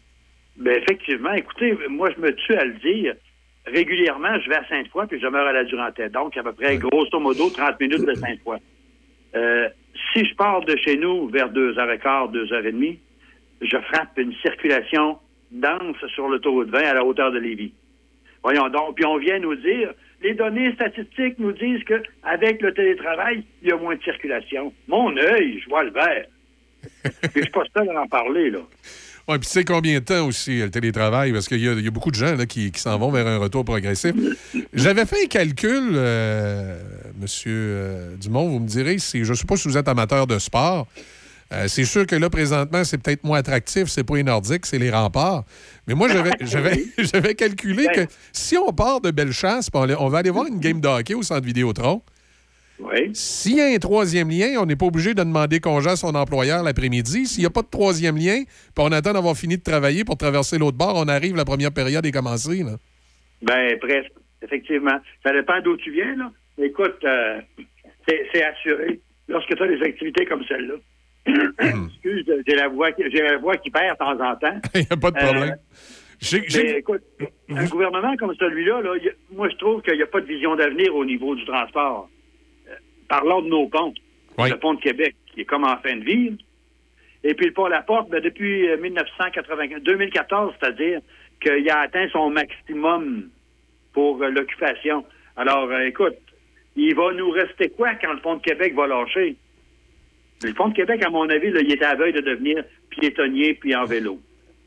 Euh, Rappelons-nous comment notre cher ami de la ville de Québec aime euh, la nature, mais la nature en ville, bien sûr. Alors, écoute, euh, je sais plus. Puis, on se permet d'aller en France. Hier, vous aviez une, euh, une rencontre entre euh, les maires de Bellechasse. Comment ça s'est passé? Les, les autres maires, étaient, y en a-tu qui étaient heureux? Je pense pas. Aucun n'était heureux. On était tous en joie le vert, mais comment voulez-vous comment voulez-vous qu'on mette de la pression? On- C'est officiel qu'on va faire une réflexion à la suite de tout ça, là, pour voir comment on peut essayer de retourner le dossier, mais Avez-vous rencontré, madame, avez-vous rencontré Mme Lachance, votre députée? effectivement, on l'a eu en vidéoconférence. Qu'est- Qu'est-ce Mais- qu'elle avait à dire, elle? Est-ce qu'elle avait des, des bonnes excuses? ou? Euh, Mettez-vous à sa place un peu. Euh, euh, Madame Lachance nous a toujours encouragés. Elle nous a toujours dit le troisième lien, ça va venir. Puis pas seulement elle, là. Euh, le ministre de, l'Éducation, le monsieur euh, Drainville. Drainville. Monsieur Drainville, on l'a rencontré il n'y a pas plus qu'un mois. Puis il poussait sur le troisième lien, puis il était d'accord avec ça. Il va se passer quoi avec ces gens-là, là? Une désillusion de la part du gouvernement? Écoute, j'ai de la difficulté à comprendre vers où notre gouvernement s'en va. Puis, quand, parlons, parlons région, municipalité rurale. Est-ce qu'il y a un gouvernement qui a, le plus, qui a plus aidé ces municipalités rurales? C'est pas eux autres. Écoutez, avec les dernières lois qui ont, qui ont voté, le projet de loi 104 pour la CPTAQ, pour restreindre les municipalités à développer leur milieu, maintenant, on ne peut plus demander de dézoner un terrain euh, dans une municipalité quelconque. Il faut faire la demande à la MRC. Il faut que la MRC ait pas de terrain disponible pour que tu puisses dézoner chez vous. C'est une vraie folie. D'autre part, le dernier dossier qui m'a attaqué personnellement, c'est la commission municipale. Un dossier où tu es en conflit d'intérêts. Tu te retires de chaque discussion qui se fait de ce dossier-là. Si, si le gouvernement n'accepte pas une position comme celle-là, tu vas trouver où tes élus? Parce que la majorité des élus, là, c'est des gens d'affaires, c'est des gens qui ont des entreprises, du monde qui veulent que leur municipalité évolue. Et si on prend l'exemple de, de- écoute, dans le haut de Bellechasse, ici, j'ai, un euh, une municipalité que le maire, euh, c'est un travailleur autonome, tout ça. Mais un de ses conseillers est propriétaire du dépanneur puis du poste à gaz. Ben, il est obligé d'aller à la municipalité 12 km plus loin pour tanker son truck. Ses les camions de la municipalité, puis les camions de pompiers, bon, on n'en parle pas, parce qu'ils se sont regroupés trois municipalités ensemble. Donc, dans deux municipalités, c'est des conseillers qui sont propriétaires des postes d'essence. À quelle place ils vont aller gazer? Puis après ça, ils disent consommer local. Voyons donc. On nous prend pour des caves. Ouais, Il y, a une- il y a une problématique à ce niveau-là. Puis en plus, on a de la difficulté à trouver des élus bien souvent pour, pour ces raisons-là. là. Exactement. Et puis, on a la ministre des Affaires municipales qui nous dit Oh oui, on va corriger ça, on va corriger ça. Mais, en tout cas, je vais vous dire que mon espoir est très peu fondé sur le- le- cette ressource-là. Notre députée, Mme Lachance, elle, elle bien- a bien beau forcer, puis elle a beau demander des choses, mais si elle n'est pas écoutée, Ben, Monsieur Dumont, je vous remercie beaucoup. Je pense que ça traduit bien euh, l'état d'esprit dans lequel euh, vous vous retrouvez là, dans la Bellechasse face à la situation actuelle. On va pouvoir voir les détails éventuellement, puis euh, on, on va espérer qu'il y a des choses positives qui vont pointer à l'horizon. On va le souhaiter. Écoutez, on est pris encore trois ans avec eux et euh, on ne sait pas comment ça va finir. À suivre. J'espère que les, les, les, partis de l'opposition vont se lever de bout puis vont essayer de défendre ces dossiers-là, mais il ne semble pas qu'ils soient en accord avec un troisième lien. D'après les, les commentaires que j'ai entendus, là, on dirait que on dirait que seulement, en tout cas, c'est pas pour pour dire que les gens sont pas allumés ou quoi que ce soit, mais Une vision d'avenir, c'est quoi? C'est de prévoir ce qui va se passer ultérieurement, puis on connaît l'état de nos ponts. Fait que Christy, il faudrait que le monde revienne sur Terre. Monsieur Dumont, merci. Merci beaucoup, bonne fin de journée. Hey, bonne fin de journée à vous.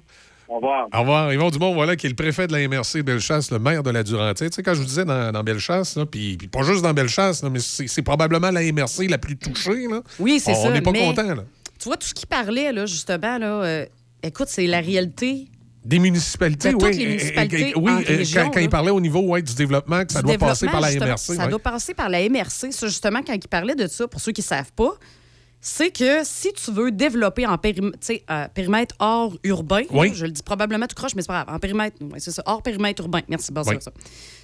C'est la MRC qui va décider et qui va te t'octroyer des permis et qui va décider de la quantité de permis pour faire le développement Donc- donc, hors ça- périmètre urbain. Donc, ça peut limiter une municipalité par rapport à une autre. Ça peut extrêmement limiter une, une municipalité parce que si déjà, dans le périmètre urbain, une ville est déjà saturée, puis quand je dis saturée, ça ne veut pas nécessairement dire qu'il y a des maisons au pouce carré.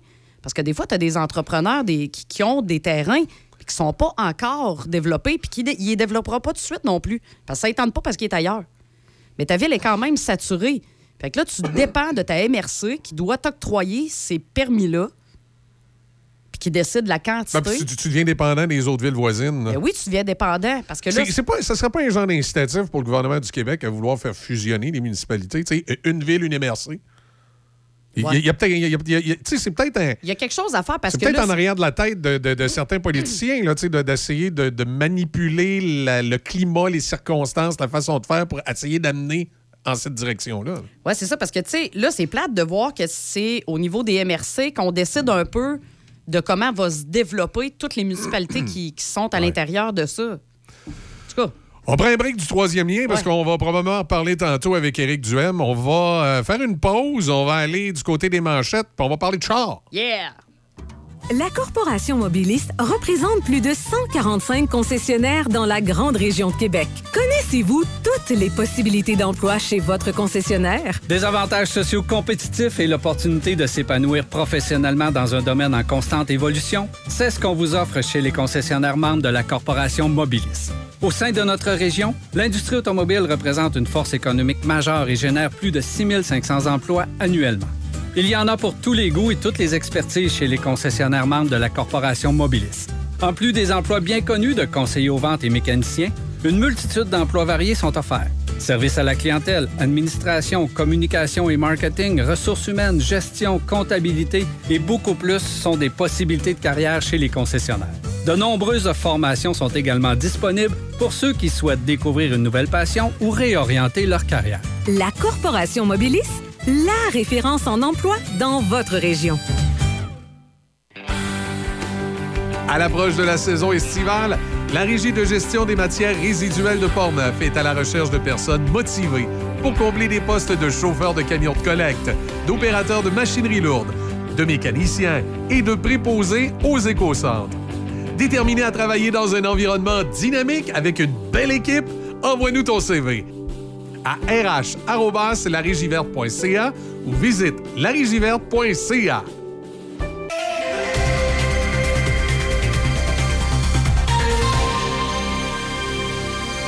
Ici Déby Corriveau et voici les manchettes.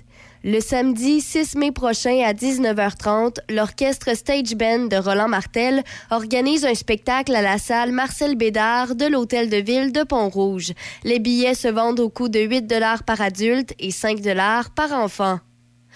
Dans la province, dans une directive émise hier soir, le ministre de l'Éducation, Bernard Drainville, a formellement interdit toute pratique d'activité religieuse dans les écoles, les centres de formation professionnelle et les centres d'éducation aux adultes.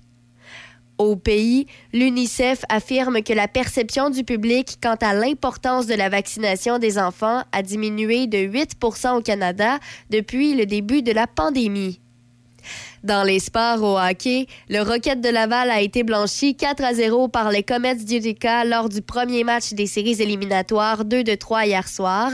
Dans la LNH, les Panthers de la Floride ont inscrit quatre buts en troisième période pour battre les Bruins de Boston 6 à 3 hier soir et ainsi infliger aux Bruins leur première défaite en 10 matchs. C'est désormais 1-1 dans leur série. Les Hurricanes de la Caroline, eux, l'ont remporté 4 à 3 contre les Islanders de New York et mènent présentement 2-0. Par ailleurs, les Stars de Dallas l'ont remporté 7-3 contre le Wild du Minnesota et les Oilers d'Edmonton l'ont remporté 4 à 2 contre les Kings de Los Angeles pour des égalités de 1 à 1 dans les séries. Au baseball, les Astros de Houston l'ont remporté 8 à 1 contre les Blue Jays de Toronto. Et finalement, pour terminer au basketball, les Grizzlies de Memphis ont nivelé à 1-1 la série face aux Lakers de Los Angeles en l'emportant 103-93 hier soir. LeBron James a mené les Lakers avec 28 points. Le troisième match aura lieu samedi soir à Los Angeles. C'est ce qui complète les manchettes sur Choc FM 88.7. Café Choc. Café Choc. 7h37, on a 2 degrés euh, du côté euh, de Pont-Rouge ce matin. Circulation au Québec, ça va relativement bien. Quelques ralentissements à l'entrée du pont Pierre-Laporte. Du Oui. ralentissement pour Pierre Laporte? Arrête. Euh, L'autoroute Félix Leclerc, direction euh, euh, en- entre Beauport et le- la Laurentienne, comme à l'habitude. On a un petit bouchon pour les gens de Portneuf, évidemment. L'autoroute 40, euh, quand on s'en va là, pour euh, Boulevard Charret, tout ça, on a ce secteur-là toujours entre. C'est tout le même point le matin, hein, entre Ah oui. Duplessis et Henri IV, où il y a un peu de ralentissement. Mais ça va, euh, ça va quand même bien. En tout cas, pour l'instant, on ne nous signale pas d'accident sur le réseau. Pour ce qui est du Grand Lobinière, secteur Trois-Rivières également, ça va bien ce matin. Trois-Rivières, c'est toujours la même chose qu'on traverse entre euh, Cap-de-la-Madeleine et Trois-Rivières. Il y a un peu de ralentissement en direction de Trois-Rivières, mais ça se passe bien. On va parler d'auto. On va parler de char. Fait De qu'on- char. on s'éloigne pas trop du troisième lien. Non, mais c'est dans un autre, euh, carrément dans un autre registre. D'ailleurs, il faudra parler des réfections sur le pont de Trois-Rivières un petit peu plus tard dans l'émission. Euh, je vais vous parler d'automobile. Et vous savez, durant la, la pandémie, on s'est rendu compte comment parfois le, le- le marché de l'automobile usagé, c'est important.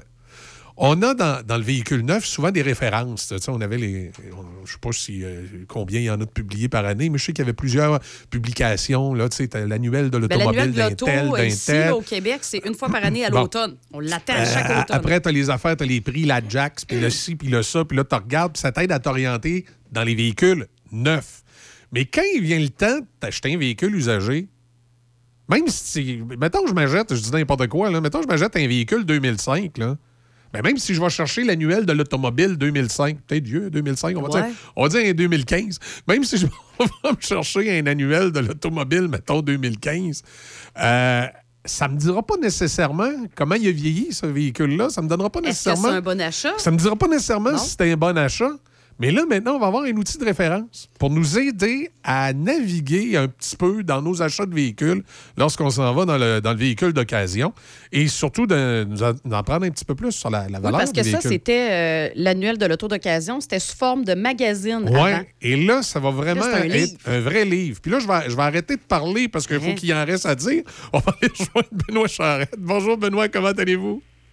Ah ben ça va, vous faites une bonne job. Là, Ouais. Là, je te- présenter ça.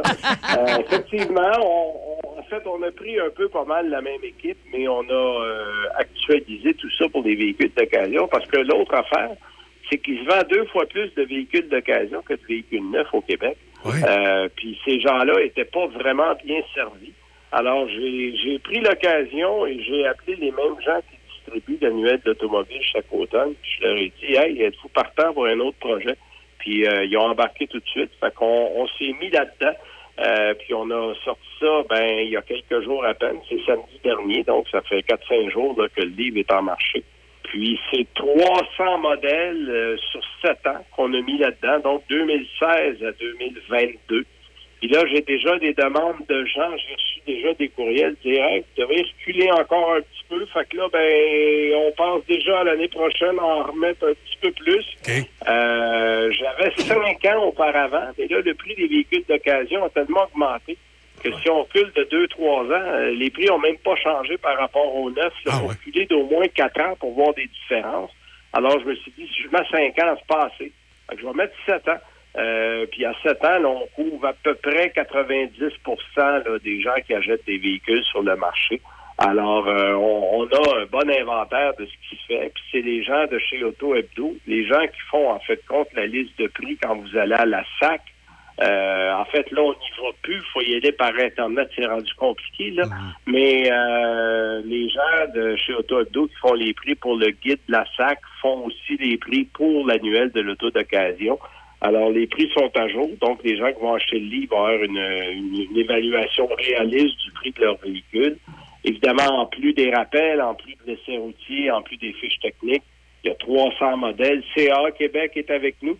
Euh, CA Québec a fait des reportages sur les garanties, sur l'achat de véhicules électriques d'occasion. Euh, donc, euh, des, des petits trucs, parce qu'il y en a, il y en a pas des masses. faut être patient, faut bien regarder.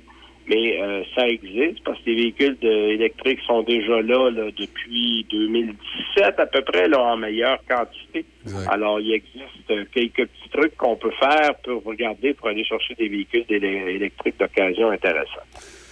Ça peut être un, un moment propice à changer son véhicule avec les- la valeur qui a augmenté. Euh, je sais que, bon, dans l'in- dans l'industrie, je vais parler de ce que, ce que nous autres, euh, on se fait souvent parler comme client de la fameuse balloune. Tu sais, à un moment donné, on a acheté un véhicule, l'autre n'était pas tout à fait fini de payer. On a refait financer. Euh, ça peut être un bon moment de s'en débarrasser présentement de cette balloune-là. là. Ben oui, euh, sauf que gardez en tête que si vous en achetez un autre, vous allez payer cher. Alors, euh, tu sais, c'est comme les gens qui ont une maison, là. C'est à le temps de vendre. Puis si vous avez une autre, à acheter, euh, ouf, vous allez la payer. Donc, il y a- il y, a ces deux facteurs-là à considérer. Mais, euh, pardon, je parlais récemment à quelqu'un qui avait justement deux autos, puis il dit, bon, ben là, ma femme a pris sa retraite, euh, j'en ai plus besoin que d'une auto, c'est le bon moment de vendre. Euh, oui, oui, oui, c'est le bon moment, parce que là, cette personne-là vend, mais n'en rachète pas une autre parce qu'ils ont décidé de conserver un seul véhicule. Là, là, ça tient. C'est vraiment un bon moment pour le faire parce que vous allez être surpris du prix que vous allez avoir pour votre auto. Là. Oui, ça, ça devient intéressant. L'augmentation, on, on dit ça tournerait quoi? Je vois, de, selon le communiqué de presse, autour de 32% Oui, 32% euh, dans la seule année dernière. En fait, le prix moyen d'un véhicule d'occasion au Canada est à 39 000 Imaginez, c'était- le prix d'un véhicule neuf il n'y a pas si longtemps. là. Euh, le neuf, lui, est rendu à 55 000 pour donner une idée. Bon, il ne faut pas attribuer ça seulement à l'augmentation des prix. Il faut bien comprendre que les constructeurs automobiles, depuis quelques années, se débarrassent des modèles qui sont pas financièrement payants. Euh, on parle, entre autres, beaucoup des petites voitures. Si on regarde récemment, là, les Honda Fit ont disparu, la Toyota Yaris a disparu, la Hyundai Accent a disparu. On enlève les petits modèles dont la marge bénéficiaire n'est pas intéressante du marché. Ouais, ça ne veut pas on- dire que c'est des mauvais véhicules, là, tu sais. non, non, au ça. contraire. Au contraire, c'est des très bons véhicules et c'est des véhicules qui remplissaient bien leur fonction. C'est-à-dire qu'il y a des gens qui ont besoin soit d'un deuxième véhicule parce que les deux euh, parents travaillent ou les deux conjoints travaillent, soit besoin d'un véhicule pour les ados de la famille parce que là, ils grandissent. Il y en a un qui est rendu au cégep ou euh, à l'université puis il a besoin d'un mode de, de transport pour se se, se promener, mais on veut pas payer euh, un bras une jambe. Bon, mais ces modèles-là là, sont de plus en plus difficiles à trouver parce que les compagnies enlèvent des petits autos puis ils laissent des petits utilitaires à la place. Puis l'utilitaire coûte en général 8 à 10 000 plus cher que l'équivalent en termes de voiture. Donc, c'est plus payant pour les constructeurs, sauf que, évidemment, le client paye la note. Et là, ben, quand on enlève les véhicules les moins chers, ben, la moyenne des prix qu'on paye pour les véhicules automatiquement augmente. Oui, c'est ça. Là, à ce moment-là, euh, on, se retrouve encore une fois peut-être à piger dans le portefeuille, alors que si on va du côté de l'auto-usager, on va pouvoir retrouver ces véhicules-là à moindre coût, mais avec la fiabilité qui est là. là. Voilà, exactement. Euh, Il y, a, il y a plusieurs petits véhicules, puis on a évidemment pour chaque véhicule dans l'annuel de l'auto d'occasion une cote de fiabilité. J'ai fait ça très simple, c'est rouge, jaune, vert. Alors, euh, c'est facile à voir, c'est comme un feu de circulation. Si c'est rouge, vous ne touchez pas. Si c'est jaune, hein, euh, regardez comme faut, il y a des choses à voir, il y a des choses à vérifier. Si c'est vert, ben go, allez-y, c'est un véhicule recommandé. OK, excellent. Donc, euh, c'est en vente depuis le 15 avril. Euh, Benoît, on peut retrouver euh, Exact. un peu partout chez les libraires? On vend des livres. Euh. Les libraires, les magasins, Grande Surface, Costco, Walmart, Jean Coutu, on est partout. Ben, excellent. Merci beaucoup, Benoît. Puis on vous, on vous encourage à continuer des bonnes idées comme ça, parce que ça nous donne des coups de pouce dans la vie de tous les jours, ça, là. Ben, c'est ce qu'on essaye de faire. excellent. Merci beaucoup. Merci beaucoup, là. Bye-bye. Bonne journée. Benoît Charrette, donc de l'annuel de l'auto d'occasion 2023 cette fois-ci, euh, qui, est en vente depuis le 15 avril. Puis une façon de, comme, je disais, de se donner un bon coup de pouce si on a acheté un véhicule usagé, de savoir un peu dans, dans quelle direction aller, quel véhicule qui pourrait euh, mieux nous convenir et surtout euh, sa fiabilité également. Fière entreprise de Shannon, les Chirimini est une boutique en ligne remplie de merveilleux produits à broder. C'est un cadeau unique et plus que parfait à offrir ou même à s'offrir. Que ce soit pour offrir un cadeau personnalisé, unique et charmant, peu importe l'âge ou pour une occasion spéciale à souligner, les Chirimini offrent une gamme de produits colorés et de qualité destinés à la personnalisation. Pour vos proches ou votre entreprise, quelle belle façon de se démarquer. Vous pouvez également apporter vos items à faire broder. On se donne rendez-vous en ligne à leschirimini.com. Au 750 Quai Bistro Grill, le complexe familial par excellence. Que ce soit pour les quilles ou l'espace de restauration, l'endroit tout désigné pour vos activités familiales, rencontres entre amis, fêtes ou réunions de bureau. Suivez nos promotions et activités sur notre page Facebook. Le O750 à Saint-Raymond, au 750 Côte-Joyeuse. Hyundai Saint-Raymond pour le meilleur deal sur votre nouvelle Hyundai. Hyundai Saint-Raymond à votre service depuis plus de 35 ans. Hyundai Saint-Raymond où le client est roi et nous offrons tout un service. Nous avons un grand choix de véhicules d'occasion disponibles pour livraison immédiate. Choix, service, qualité. Hyundai Saint-Raymond, Côte-Joyeuse et nous sommes ouverts tous les samedis jusqu'à 15h. Hyundai Saint-Raymond. Chaque fin de semaine, Monsieur Vintage, une présentation de votre marchand Brand Source JGR à Laurier Station. Les spécialistes de l'électroménager et du matelas. Électroménager Whirlpool, Maytag, KitchenAid et beaucoup plus. Spécialistes du sommeil, Simmons, Mirabel, grande marque produits du Québec. Prix, service, qualité. Servi par les proprios Brand Source JGR à Laurier Station, c'est la place. Un nouveau Maxi a ouvert ses portes au 260 rue Saint-Cyril à Saint-Raymond. C'est un rendez-vous dès aujourd'hui pour de la fraîcheur et des offres imbattables. Point final. Saint-Raymond, ville en lumière. Plus de 300 commerçants à votre service. Garage Jean-Yves Godin. Peinture Denis Fortier. Pax Construction. Magasin Corvette. CBA Climatisation. Place Côte-Joyeuse. Frenette Bicyclette. Garage Roger Légaré. Pro Performance. La Vallée Secrète. Cinéma Alouette. À Saint-Raymond.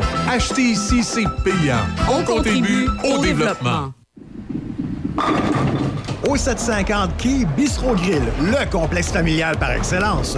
Que ce soit pour les quilles ou l'espace de restauration, l'endroit tout désigné pour vos activités familiales, rencontres entre amis, fêtes ou réunions de bureau. Suivez nos promotions et activités sur notre page Facebook.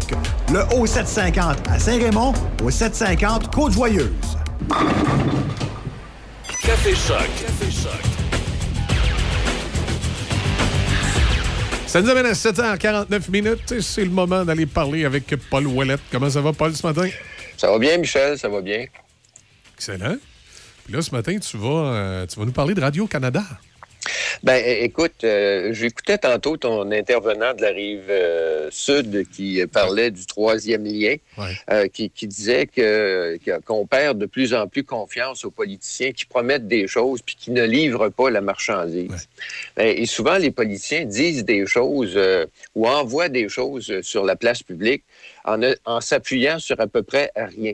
Et cette semaine, si tu as remarqué tout le débat qu'il y a autour de ce que disait M. Poiliev concernant Radio-Canada, qui disait que Radio-Canada euh, devrait euh, être considéré comme une- étant une- un, un média euh, gouvernemental, ben ça, c'est dire de, de fausses prémices et en même temps, c'est euh, mêler complètement le public. Parce qu'il ne faut pas oublier une chose, il y a une grosse différence entre un média gouvernemental puis un média public. Ouais. Média un média gouvernemental, les décisions édi- éditoriales sont, euh, sont dictés par le gouvernement. Euh, c'est à peu près ce qu'on voit en Russie, puis c'est à peu près ce qu'on voit en Chine. C'est ça, ce sont des médias gouvernementaux. C'est le gouvernement qui dit, euh, qui, qui, donne sa position et qui oblige les journalistes à couvrir ce qu'ils disent de façon positive. Il n'y a pas de, il y a, pas de, de, jugement là-dedans, là, puis il n'y a pas de, de prise. Il y a une prise de position, c'est la prise de position du gouvernement. Tandis qu'un média public, Média public, c'est un média dont la décision euh, éditoriale est complètement indépendante du gouvernement.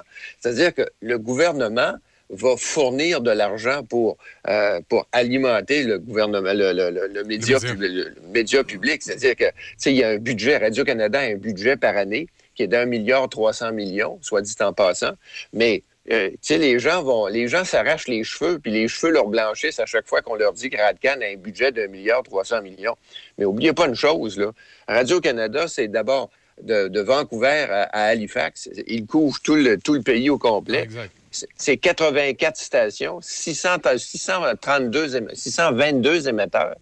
Euh, ça, fait, ça, commence à faire du, du, du matériel à entretenir, puis ça commence à faire un territoire à couvrir également. Et la mission de Radio-Canada, parce qu'oublie pas une chose, Radio-Canada a une charte et est obligé de se plier à sa charte.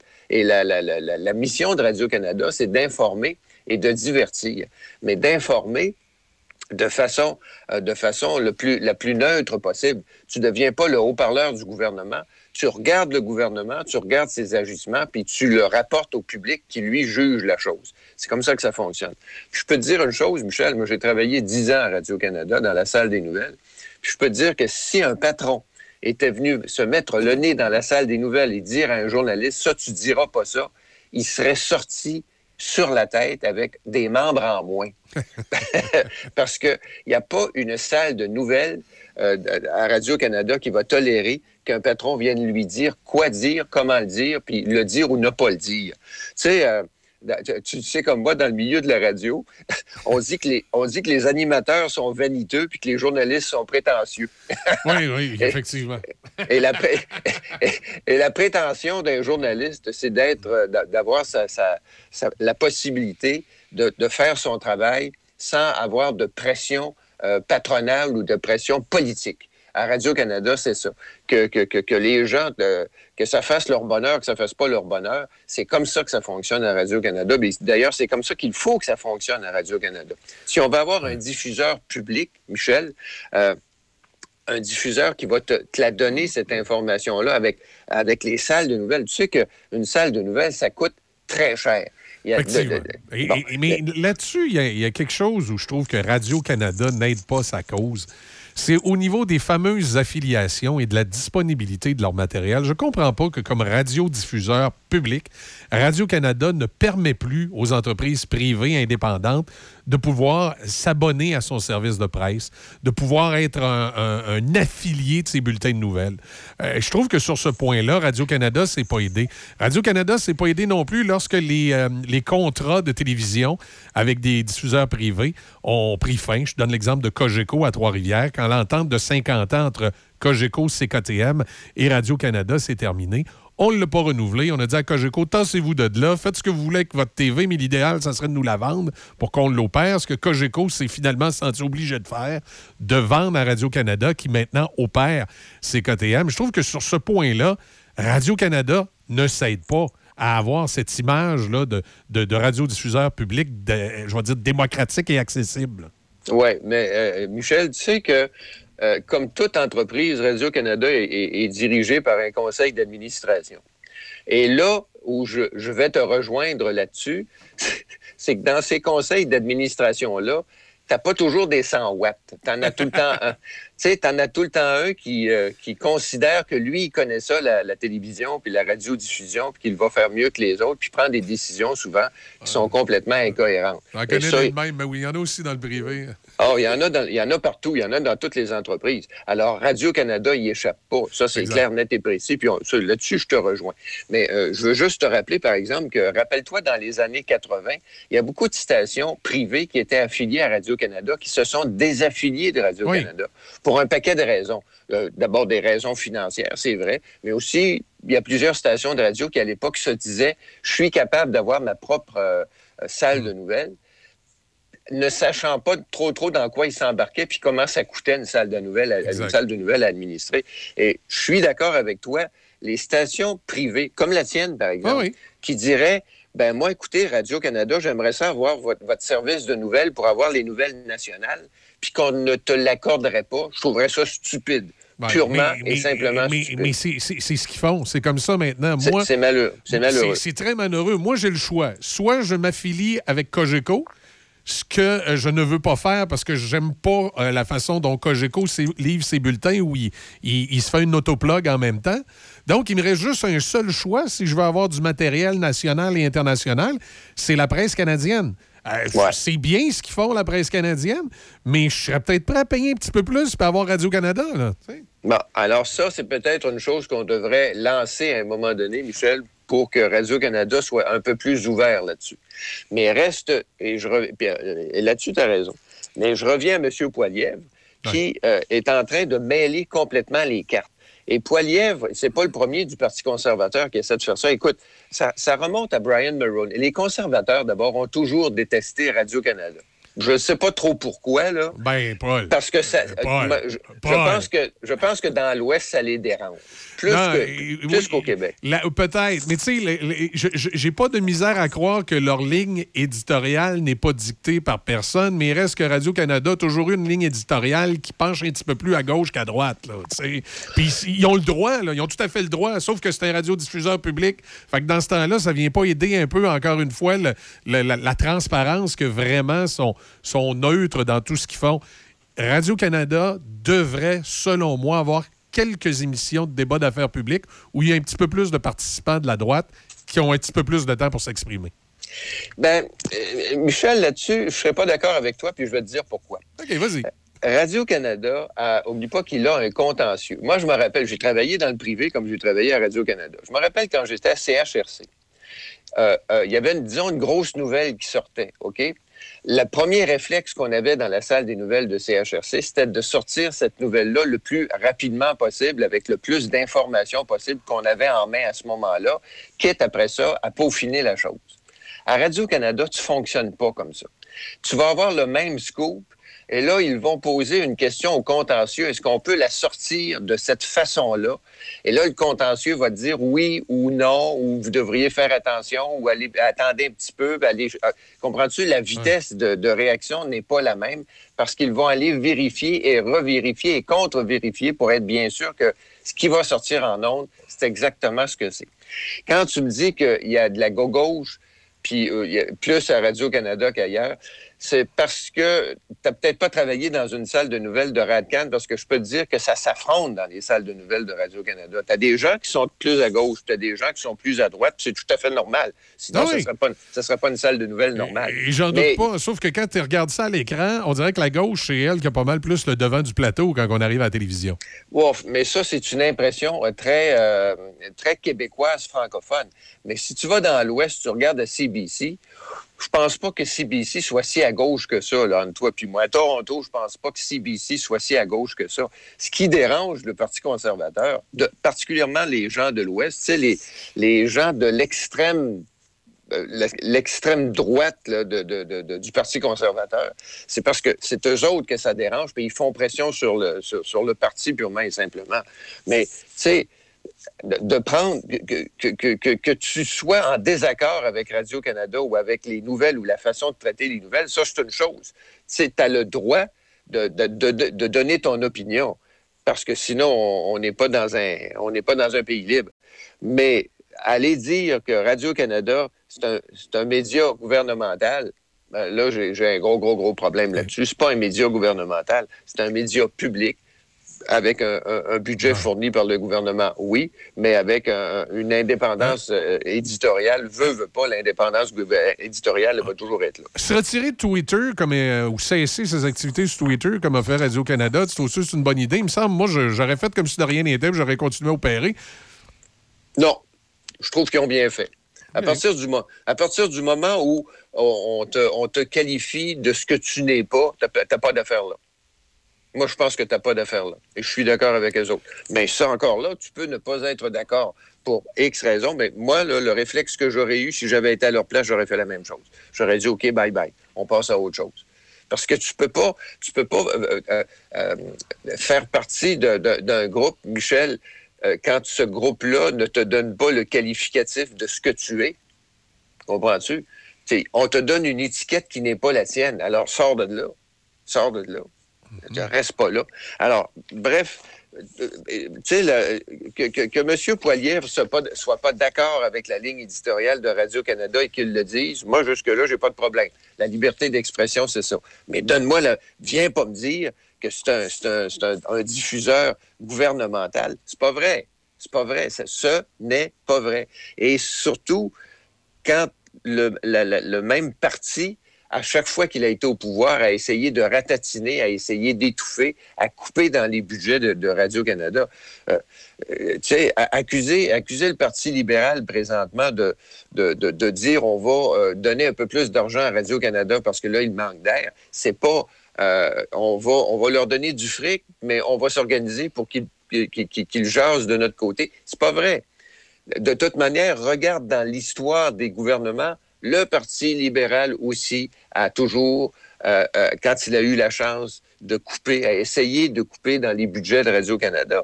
À partir du moment où un service d'information dérange, Michel, que ce soit le Parti libéral, le Parti conservateur, le NPD, n'importe lequel, ils vont tous essayer à un moment donné de te museler parce que ça les dérange. Alors, c'est pas, pas pour rien que la charte de Radio-Canada est indépendante à ce niveau-là, et c'est une bonne chose. Mais oublie pas, oublie pas un aspect aussi. La journée, Michel, où un gouvernement va museler Radio-Canada, ça veut dire que ce même gouvernement-là va museler ta, va museler ta journaliste à choc. Ben, écoute, il y, a- il y a des- il y a des aspects, il y a des aspects là-dessus, Paul, où je te rejoins, mais il y a des aspects, je suis pas tout à fait d'accord. Mais euh, Ben, c'est- ça, ça, mon vieux, c'est exactement. Ça, ça identifie. Ça, image très bien les dîners qu'on a quand on discute. exactement, exactement. J'ai- Écoute, c'est ça. C'est c'est ça. C'est les échanges politiques comme ça qui font qu'à un moment donné, on arrive à quelque part. Puis, ben écoute, je t'invite à rester à l'écoute parce que pour te faire plaisir, j'ai Éric Duham qui s'en vient. Je vous écoute. Je te souhaite une, je te, je te souhaite une bonne semaine. Ça devrait bien aller. Salut, Paul. Salut. voilà, Paul Ouellet ce matin qui, euh, ben, comme vous voyez, on n'a pas tout à fait la même vision de Radio-Canada. Euh, écoute, Paul, il trouve que ça penche pas d'un bord ou de l'autre. En tout cas, c'est sa vision. Je ne sais pas, vous autres, à la maison, comment vous trouvez ça? On pourrait peut-être en glisser un petit mot à Éric Duhem euh, tantôt, si c'est pas le sujet de l'entrevue. Est-ce que Radio-Canada penche d'un bord ou pas? On verra. À 8h03, euh, sans plus attendre, on fait une toute petite pause. euh, puis tout de suite après, on parle avec Éric Duhem. Le printemps arrive. Il est temps de prendre rendez-vous pour l'ouverture de votre piscine ou spa avec Monsieur Piscine. En avril, avec tout achat de piscine ou spa, Monsieur Piscine vous offre gratuitement un kit d'entretien pour l'été. Contactez Yves au 88 987 55 86 et suivez-nous sur notre page Facebook Monsieur Piscine Saint-Raymond. Un nouveau Maxi a ouvert ses portes au 260 rue Saint-Cyril à Saint-Raymond. C'est un rendez-vous dès aujourd'hui pour de la fraîcheur et des offres imbattables. Point final. Café Choc. Café Choc. 8h04. On va en savoir un peu plus aujourd'hui, mais euh, c'est quand même quelque chose de majeur de nous avoir promis pendant longtemps le troisième lien. Euh, ce matin, vous avez vu comment le, préfet de la MRC de Bellechasse est en, est en beau fusil. Euh, Il y a beaucoup de gens, particulièrement sur la rive sud, je les comprends, qui sont en beau fusil. Euh, ici, dans Port-Neuf, des fois, on a l'impression que ça nous touche un peu moins, malgré, comme je disais hier, c'est pas tout à fait vrai, parce qu'il n'y a pas de troisième lien. Euh, les gens qui veulent un espace de vie viennent s'installer chez nous. C'est bien correct. Personne n'est contre le développement économique, bien sûr. On veut que les gens viennent s'installer chez nous, mais on se rend compte qu'on est un peu saturé, puis que ça va vite, le développement ici, puis que des fois, on a de la misère à suivre. Puis la raison est fort simple, c'est que le développement ne se fait pas de façon égale dans la grande région de Québec. Non, un parce que ça n'a pas le temps d'être Ouais. pensé. puis un troisième lien, ça a un aspect économique aussi. Puis quand tu parles d'étalement urbain, là, il disparaîtra pas parce que le troisième lien est, est rendu euh, et qu'on veut le faire avec euh, le transport en commun. Il risque d'avoir de l'étalement quand même. Et cet étalement urbain-là, ben, les gens vont dire on peut pas aller sur la rive sud, fait que on va aller là, on va... Fait que ça, ça se trouve concentré. Puis de toute façon, là, on parle justement de, Ouais. tu sais, d'un troisième lien que là, c'est juste des transports en commun. Est-ce qu'on a vraiment une demande pour ça en ce moment? Si. Non, effectivement. On va aller en parler avec Éric Duham, justement, qui est avec nous. Bonjour, M. Duham. Bonjour. Comment vous voyez ça? Là? Ben, en fait, j'ai j'ai vu vos conférences de presse, mais je veux, je veux, je veux que vous nous le disiez euh, de vive voix, comme on dit. Comment vous trouvez ce revirement de situation de la CAQ? Ben, je trouve ça épouvantable pour la région de Québec. C'est une catastrophe. Je veux dire, c'est un troisième lien qu'on attend depuis des décennies. On se l'est fait promettre la main sur le cœur, après la main sur la Bible. Ils nous l'ont juré craché, et euh, trois fois plutôt qu'une.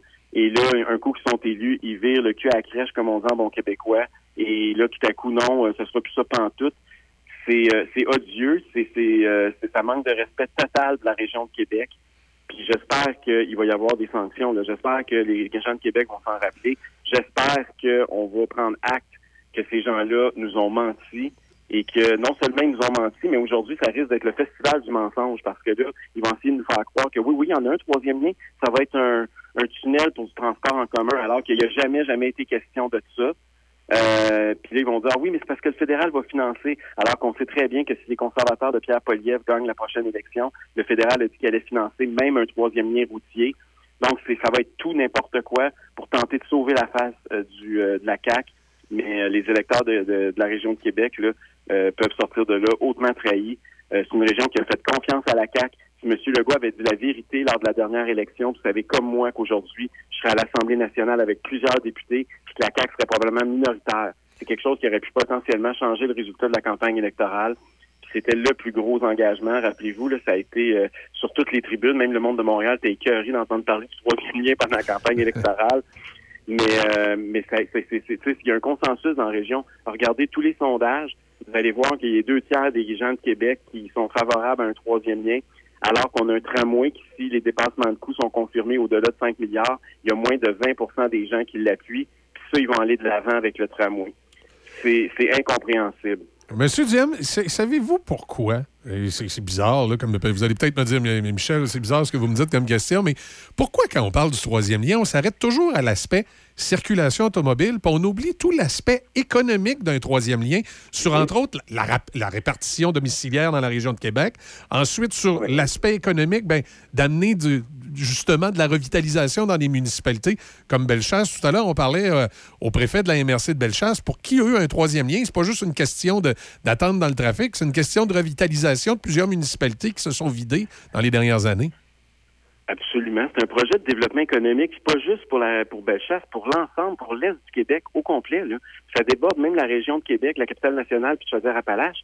Euh, on ne parle pas de ça. Ils vont nous parler, puis même pour le pour toute l'industrie du camionnage. Je voyais les camionneurs hier aussi. Là. Le troisième lien, c'est quelque chose de signifiant pour la qualité de l'air. Les gens de Limoilou, ils ont un problème avec la qualité de l'air à Québec présentement. Le troisième lien, ça permettrait, par exemple, si on faisait un pont à l'est, de désenclaver le port de Québec, d'envoyer des infrastructures côté dans le quartier industriel, ça arrive sud, puis d'améliorer la qualité de l'air pour les gens de Québec. Il y a, toutes sortes de, dossiers dont on ne parle pas. Ils vont nous parler strictement de la baisse d'achalandage à cause du télétravail aujourd'hui. Mais, vous voyez, mais cet argument-là, là, il est complètement bidon. Puis voici pourquoi. Le transport en commun pendant la crise sanitaire, puis de suite à la pandémie, puis suite au télétravail, a diminué trois fois plus que le transport routier. La baisse là, est trois fois plus marquée du côté du transport public versus le transport en automobile. Pourtant, le projet de tramway, ils n'ont jamais remis en question leur engagement financier. Ils n'ont jamais redemandé une étude sur l'achalandage, mais ils font pour tuer le troisième lien. Pourquoi que c'est bon de, de, regarder les chiffres sur l'achalandage pour le troisième lien, c'est pas bon pour le tramway? J'espère que Mme Guilbeault, ce matin, va répondre à cette question-là. Oui, puis il y a- il y, a une logique là-dedans, M. Duhem, parce qu'on se dit, les gens qui sont en télétravail, qu'est-ce qui les pousse à vouloir souvent être en télétravail? Il y a plusieurs raisons, mais je suis sûr qu'il y en a une d'entre elles, c'est parce que parfois, c'est des gens qui n'ont pas d'automobile, qui devaient prendre le transport en commun, puis qui se disent, travailler de la maison, ça va être pas mal mieux qu'aller perdre mon temps dans les autobus. Oui, puis les autobus, puis aussi dans le trafic, dans mon char, une heure aller, une heure revenir le soir. C'est tout ça. Fait que c'est, euh, ils attaquent la conséquence, puis ils vont pas parler de la cause. Et c'est, c'est un peu, c'est un peu navrant. Tu sais, il y a beaucoup de petites politiques là-dedans. là. Il y a ça aussi qui est plate. Euh, il y a Mme Guilbeault qui va faire l'annonce. Une, une ministre de la région de Québec, ils vont dire, voyez-vous, elle va aller gagner des points auprès de ses collègues dans la région de Montréal. Elle va mettre son, ses collègues Bernard Drinville et Éric dans l'embarras d'un point de vue d'une candidate, une aspirante à la chefferie de la CAQ. ça peut être une bonne décision stratégique et politique, mais pour les citoyens de Québec, c'est épouvantable. Puis ça- je, veux, je veux parler aux gens de Québec, là, dans Port-Neuf aussi. là. Oui. Il y, a- il y a quelque chose d'important. Historiquement, là, vous étiez le bastion de la CAQ. C'était le château fort de la CAQ. C'était les circonscriptions qui donnaient les plus grosses majorités de la CAQ. Ce qu'on vient d'assister, là, c'est un transfert politique. La CAQ vous abandonne parce que son château fort maintenant, puis là où elle a le plus de députés, puis là où elle veut investir, c'est dans le 4-5-0 à Montréal. Et cette décision-là, elle n'est pas anodine. C'est une décision politique parce que le poids politique de Québec vient de changer. Là, la CAQ, c'est maintenant un parti du 4-5-0, c'est plus le parti du 4-1-8. là. Et, et, et ça, c'est important que tout le monde comprenne ça. Ils ont, ils ont choisi de faire plaisir aux chroniqueurs de Montréal plutôt qu'aux électeurs de Québec. C'est une décision qui est, qui est calculée. Puis leur calcul, c'est qu'ils veulent, ils veulent alimenter, parce que vous savez comme moi qu'à Montréal, euh, le troisième lien a très mauvaise presse. Euh, la mairesse de Montréal, vous avez vu, elle a réagi à l'annonce du troisième lien avant les élus de la région de Québec. C'est hallucinant, là. Pensez-y, vous autres, il y, a une- il y a une annonce à Montréal. Pensez-vous que le maire de Québec ou le maire de Lévis réagit avant le maire de Montréal? Jamais, on ferait jamais ça. On- n'est pas aussi en train là, de donner un coup d'efface sur ce qui, ce qui restait de la DQ à l'intérieur de la CAQ? C'est sûr. C'est pour ça qu'Éric Kerr va pas est, est celui qui est le plus dans l'embarras aujourd'hui, parce qu'il est comme le, le, le principal, le dernier ADKIS ou à peu près qui reste dans ce gouvernement-là. Euh, puis aujourd'hui, ça va être une journée excessivement difficile pour lui. Euh, je vois difficilement comment il va pouvoir rester. Hein. Rappelez-vous qu'il a mis son siège en jeu pour le troisième lien à plusieurs reprises. Et, et là, il est dans une situation très, très embarrassante. Et il va être obligé possiblement de démissionner. Moi, je pense que c'est la seule voie de sortie qu'il a au moment où on se parle. Euh, il va être obligé de faire une Sheila de lui. Là. Je sais pas si vous vous souvenez, mais la- l'ancienne ministre de Jean Chrétien, là, après l'élection de 93, elle avait promis en élection qu'elle allait scraper, abolir puis éliminer la TPS. Et le gouvernement chrétien avait fait un virage à peu près comme Legault. Puis elle, elle avait démissionné comme députée parce qu'elle avait dit je suis plus capable de me regarder dans le miroir, puis je suis plus capable de croiser le, le regard de mes électeurs dans ma circonscription pendant que je fais mon épicerie. Ben, il y a beaucoup de députés de la CAQ, là. On a commencé par M. Caron chez vous, là, qui aujourd'hui vont avoir beaucoup de misère à faire leur épicerie, par regarder les électeurs à qui ils ont menti il y a six mois en pleine face. là. Et ils vont virer le miroir de bord dans leur maison aussi. Là. Fait que Sheila elle avait démissionné, puis elle s'était représentée, puis les électeurs y avaient pardonné, ils l'avaient réélu, mais au moins elle avait une légitimité démocratique. Puis les, les députés s'accrochent, puis continuent à s'accrocher au mensonge, puis à profiter du mensonge pendant un autre trois ans. Politiquement, je pense que c'est la fin des haricots pour eux. Pensez-vous qu'on va être capable de les voir, les fameuses études sur lesquelles ils se basent? Parce que là, on parle d'études tout le temps, tout le temps, tout le temps, mais on voit jamais rien. Ben c'est ça. Pendant la campagne électorale, rappelez-vous, moi j'ai réclamé des études. Je me suis même rendu au ministère des Transports en pleine campagne électorale avec les médias pour donner des pour faire des demandes d'accès à l'information. Monsieur Legault, dans un des deux débats, s'était contredit trois fois sur les fameuses études. Il les avait en main les études, hein, puis ils nous les ont cachées parce que probablement que leur projet là, de tunnel, ça a toujours été bidon. Et, et c'est ça qui est grave, c'est qu'ils ont sciemment induit la population en erreur pour essayer de récolter des votes. C'est ça qui est dégueulasse. C'est pour ça qu'il y a autant de gens qui se sentent trahis aujourd'hui. Vous venez d'entendre le préfet de la MRC de Bellechasse. Là. Ces gens-là, ils ont voté CAC. Là. Puis ils ont voté CAC pourquoi? Parce qu'ils sont fait promettre quelque chose que la CAC savait qu'ils livreraient pas. Et, et fait que les études, j'espère qu'elle va faire preuve de transparence, mais j'en doute parce que ça fait des années qu'ils font pas preuve de transparence dans ce dossier-là. Mais à un moment donné, il va falloir qu'on les aille, ces maudites études-là. Parce que c'est, je veux dire, ils parlent d'études, ils parlent d'études, mais on voit jamais le début du commencement d'une étude. Ça fait cinq ans qu'ils sont au pouvoir. Ils gueulaient après les libéraux en disant que les études les cachaient. Les autres, ça fait cinq ans qu'ils les cachent. là. J'espère qu'aujourd'hui, on va commencer à les voir, les études, puis ils vont pas juste déposer les études qui font leur affaire, ils vont toutes les déposer. Pensez-vous, M. Duhem, que dans trois ans, les élections vont arriver, que les gens vont avoir oublié, que la CAQ va leur faire un chèque de 500 pièces puis qu'ils vont passer? Ça, c'est le calcul que fait la CAQ aujourd'hui de vous. Ils pensent que vous êtes assez dupes pour avaler ça, puis, puis dire, ben, pendant ils ont trois ans pour avaler la pelule, puis après ça, dans trois ans, on va leur, on va leur envoyer un chèque ou un petit bonbon, puis ils vont, euh, ils vont dire bravo la CAQ, puis ils vont faire comme ils ont fait à la dernière élection, puis ils vont nous réélire avec des super majorités. Ça, c'est le calcul politique que fait François Legault. Euh, je suis loin d'être convaincu que cette fois-ci, ça va passer parce que le, le troisième lien est devenu trop central. Écoutez, c'est le plus gros engagement en une décennie qu'a pris la. C'est- C'était le, le, le projet phare. C'était dans la région qui était un château fort de la CAQ. Et là, euh, de faire un virage à 180 comme celui-là, je pense que pour la région de Québec, évidemment, à Montréal, je pense pas qu'ils vont perdre de vote avec ça. Comprenez-moi bien. Là. Et euh, puis ils savent, c'est pour ça qu'ils ont pris cette décision-là. Mais dans la région de Québec, je pense qu'il va, il va rester une tâche qui va être euh, excessivement difficile à enlever pour la CAQ.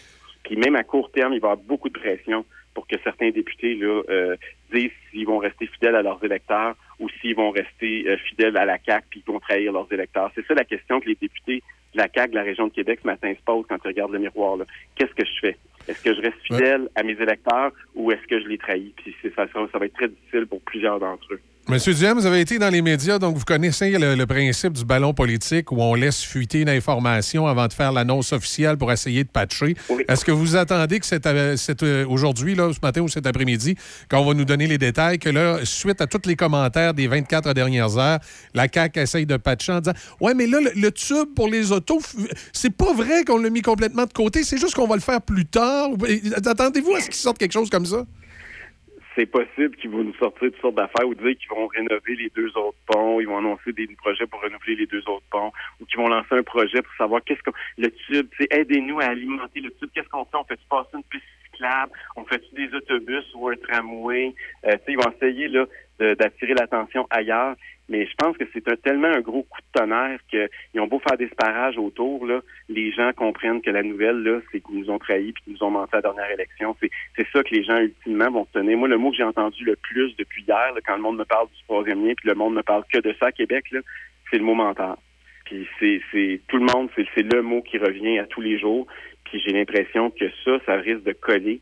Et euh, c'est en cinq ans, là, je vous dirais que c'est la première grosse décision de la CAC où je pense qu'il y a un potentiel d'avoir un impact politique majeur.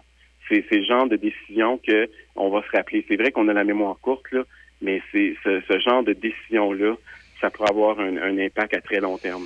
Et vous pensez qu'il va y avoir un prix politique, un peu comme les fusions municipales? Ben oui, les fusions municipales, rappelez-vous, ça commence à coûter cher au gouvernement du Parti québécois de l'époque. Euh, puis, tu sais, ça, ça a été là, un, c'était un gros, gros engagement. C'était les, les maires étaient, se sentaient trahis. Je pense qu'à part, Agnès, à, à part Agnès Maltais, je pense qu'il n'y a pas un péquiste qui a été réélu par la suite dans la région de Québec. C'est ça. Ils ont tous perdu, sauf Agnès Maltais. Puis, tu sais, les fusions municipales, c'était un peu un dossier, mais la même chose. Hein. C'était beaucoup les élus municipaux qui étaient fâchés, rappelez-vous. Euh, là, j'ai, on va entendre le maire Lehouillier aujourd'hui, là, surveiller ce qui va se passer du côté du maire de Lévis. Vous venez de parler au préfet de la de Bellechasse, mais je pense que le maire de Lévis aussi est pas de bonne humeur, puis se sent trahi. Puis regardez toutes les maires. Allez voir du côté de la Beauce. là. vous allez voir que là aussi, ça hurle. Euh, Il y, a, y a- y a du monde partout là, qui sont furieux. Et je pense que ces gens-là, euh, politiquement, ils sont très signifiants dans leur communauté. Veut, veut pas, ils connaissent leur monde. Ils ont une proximité que les élus de la CAQ n'ont pas avec les électeurs. Ben, si je ne m'abuse, il y a un des députés euh, de la CAQ euh, dans la Beauce qui n'a pas tenu le même discours que, que le reste de l'équipe. là. Il va peut-être avoir des conséquences politiques pour lui aussi. hein. Oui, c'est Luc Provençal, le député de Beauce-Nord. Hier, euh, vous comprenez que quand il arrive une décision comme celle-là, là, ils ont réuni le caucus d'urgence, puis ils leur ont dit une chose. Ben, en fait, deux mots. Mais Les deux mots que Régine Laurent m'avait adressés il y a quelques jours, là, c'est gros gueule, OK? Et là, ils leur disent, vous dites pas un mot, vous attendez, c'est Geneviève Guilbeault qui va parler aux médias. Vous autres, vous n'avez pas un mot à dire. Si vous voyez des médias, vous dites que vous attendez l'annonce de Geneviève Guilbeault, c'est ça la ligne du jour. Ils ont tous obéi à ça. Bernard Drinville puis Éric Kerr en tête.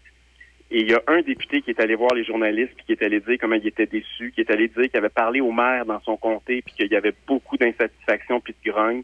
C'est le député de Beau- Beauce-Nord. C'est sûr que lui, après qu'il ait parlé aux journalistes, il a fallu qu'il ait parlé au cabinet du chef puis au cabinet du whip, là, puis il s'est fait taper ses doigts parce qu'il venait de briser la ligne de parti.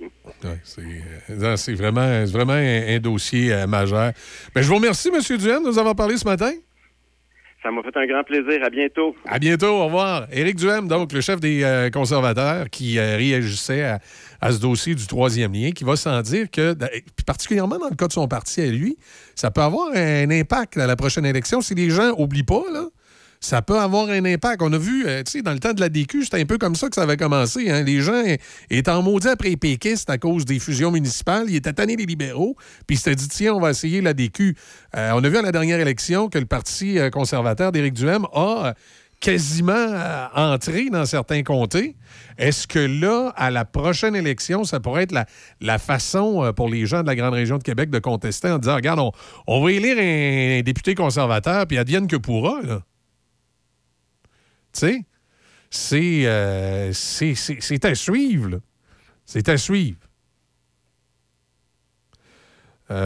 Puis aussi, j'ai, j'ai des commentaires qui rentrent. là. Euh, faut- faut- faudrait pas penser que le troisième lien, même en transport en commun, va être, euh, va être fait. là. parce que peut-être qu'on va arriver encore avec d'autres études éventuellement pour dire que c'est pas efficace pour le transport en commun, puis finalement, on n'en fait pas du tout de troisième lien. Écoute, déjà, ça faisait, je sais pas combien de milliers d'années que, euh, justement, l'équipe de la CAQ ne se fiait pas aux dites études. Puis là, soudainement, ben là, ils Ouais. utilisent ça, justement, pour justifier. On s'en va dans le transport en commun parce que les études ont dit. Ouais. Mais avant aujourd'hui, là, ils s'en foutaient. Puis là, ben, il va falloir que ça se rassoie, toute cette belle gang-là. Parce que là, le projet, dans les faits, c'est plus le même, là. Il va falloir se rasseoir, il va falloir refaire des études, il va falloir refaire. Écoute, c'est un chantier qui finit plus de finir. Oui, puis pendant ce temps-là, on, on perd du temps. Euh, Il y a des impacts sur le, développement urbain. Je le disais, hier- je disais hier, je dis, des fois dans Port-Neuf, on a l'impression que le troisième lien, c'est loin de nous autres, parce que c'est un troisième lien que s'il vient au monde, il va desservir l'est de la région de Québec. À l'ouest, nous, c'est toujours le, bon vieux Pierre pont pierre la porte puis le pont de Québec. Mais il reste que dans les faits, ça a un impact sur Port-Neuf pour ce qui est du développement domiciliaire. C'est que les gens se garagent dans Port-Neuf pour venir s'installer. Ceux qui, peut-être, il y en a qui auraient été de l'autre bord. Puis comme je disais hier, je veux, je veux pas dire aux gens, venez pas vous installer dans Port-Neuf, pas ailleurs. Je veux que les gens viennent s'installer ici. On a tout intérêt qu'ils viennent s'installer ici, d'autant plus qu'on opère une station de radio, plus qu'il y a de monde, plus qu'il y a de commerce, plus que, l'économie roule. Mais il reste qu'à un moment donné, si le, le flot est trop rapide, trop gros, trop vite, puis que le développement urbain n'est pas capable de s'aménager puis suivre à la même vitesse, ça peut devenir un sérieux problème pour les citoyens de Portneuf et je dirais de la Jacques-Cartier. Les deux exemples que je donnais hier, euh, ici, la route, euh, je me mêle tout le temps si c'est 356 ou 365, là, mais la, rue du collège ici à Pont-Rouge qui monte vers Saint-Raymond, puis la sortie à Port-Neuf-Neuville, la, euh, sortie Neuville-Saint-Raymond à Pont-Rouge, là en bas, cette route-là, on le sait comment elle est congestionnée, comment que ça est problématique, puis qu'on parle de voie de contournement. On le sait pour la route de Fossambeau, comment est problématique, comment elle est congestionnée, puis comment qu'on aurait besoin de la réaménager. Ça n'a pas fini, ces problématiques-là, si le développement dans la région de Québec s'en vient toujours, toujours, toujours, toujours vers Port-Neuf, parce qu'on peut pas aller sur la rive sud, c'est pas accessible. Puis la côte de Beaupré, ça a ses limites. hein. C'est- Tu sais, quand tu vas sur la côte de Beaupré, hein, t'as une montagne. Tu tu regardes la côte de Beaupré, là, euh, il y a encore un peu de développement là, dans Saint-Joachim, tout ça, Sainte-Brigitte de Laval, probablement, qui, qui, elle, est dans les MRC de Portneuf, mais collée sur la côte de Beaupré. Il y a, euh, pas de Portneuf, mais de, la Jacques-Cartier, mais qui est collée sur la de, de la côte de Beaupré. Mais il reste qu'à un moment donné, t'as pas le même pouvoir attractif puis le même pouvoir de développement que tu as ici dans Port-Neuf. Donc, c'est super que ça vienne s'installer ici dans Port-Neuf. On les veut, les gens, on les veut, les commerces. Mais là, au rythme où c'est actuellement, est-ce que c'est l'idéal? Est-ce que c'est l'idéal? Moi, je, je parle avec beaucoup de citoyens ici à Pont-Rouge, là. Ils regardent les nouveaux développements, là, puis euh, ils commencent à se gratter la tête en disant écoute, c'est le fun de les avoir, mais il faut falloir faire de quoi pour l'accessibilité. Puis même les maires, euh, la dernière fois, j'ai parlé avec M. euh, Dupont, euh, il disait oui, effectivement, il faut, faut regarder un, un ensemble puis trouver une façon d'aménager ça pour que ça soit agréable pour tout le monde. là. Oui, puis tu viens de dire un mot-clé aussi, tu as parlé d'accessibilité. Exact. Parce que là, on fait un, un troisième lien, transport en commun. Mais dans les faits, les besoins, justement, de transport en commun là, sont justement dans les banlieues en ce moment. Il est là le besoin. Pour se rendre à Québec, en ce moment, puis tu pars de Pont-Rouge, là.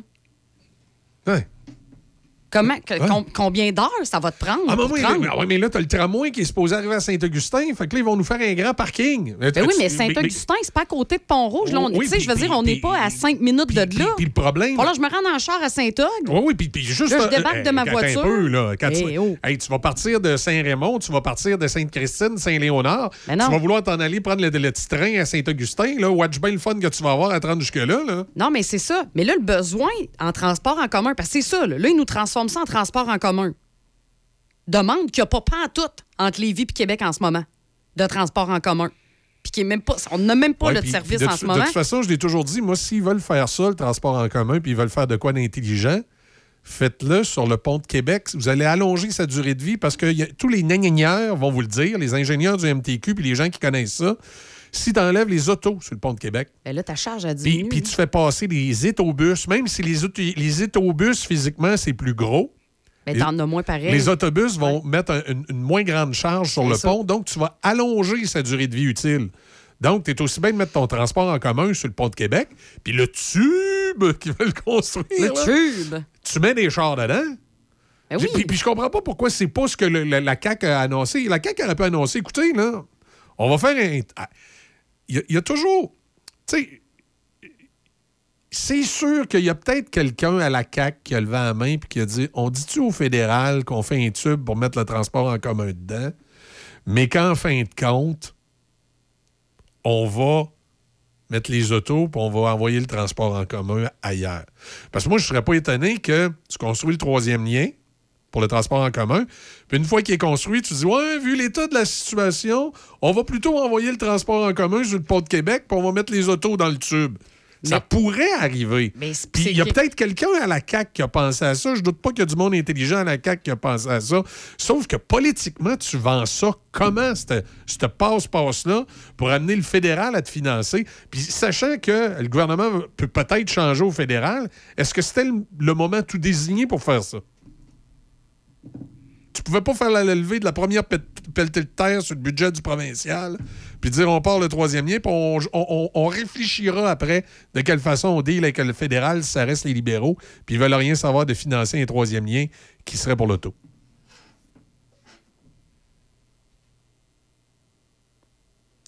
moi, je, reviens encore avec ça. C'est que ça, en ce moment, la problématique au niveau des transports en commun n'est pas en ville est dans région. Parce qu'on en a, tu pas de le dire justement, on a de l'étalement urbain, on a de plus en plus de personnes qui vivent en région.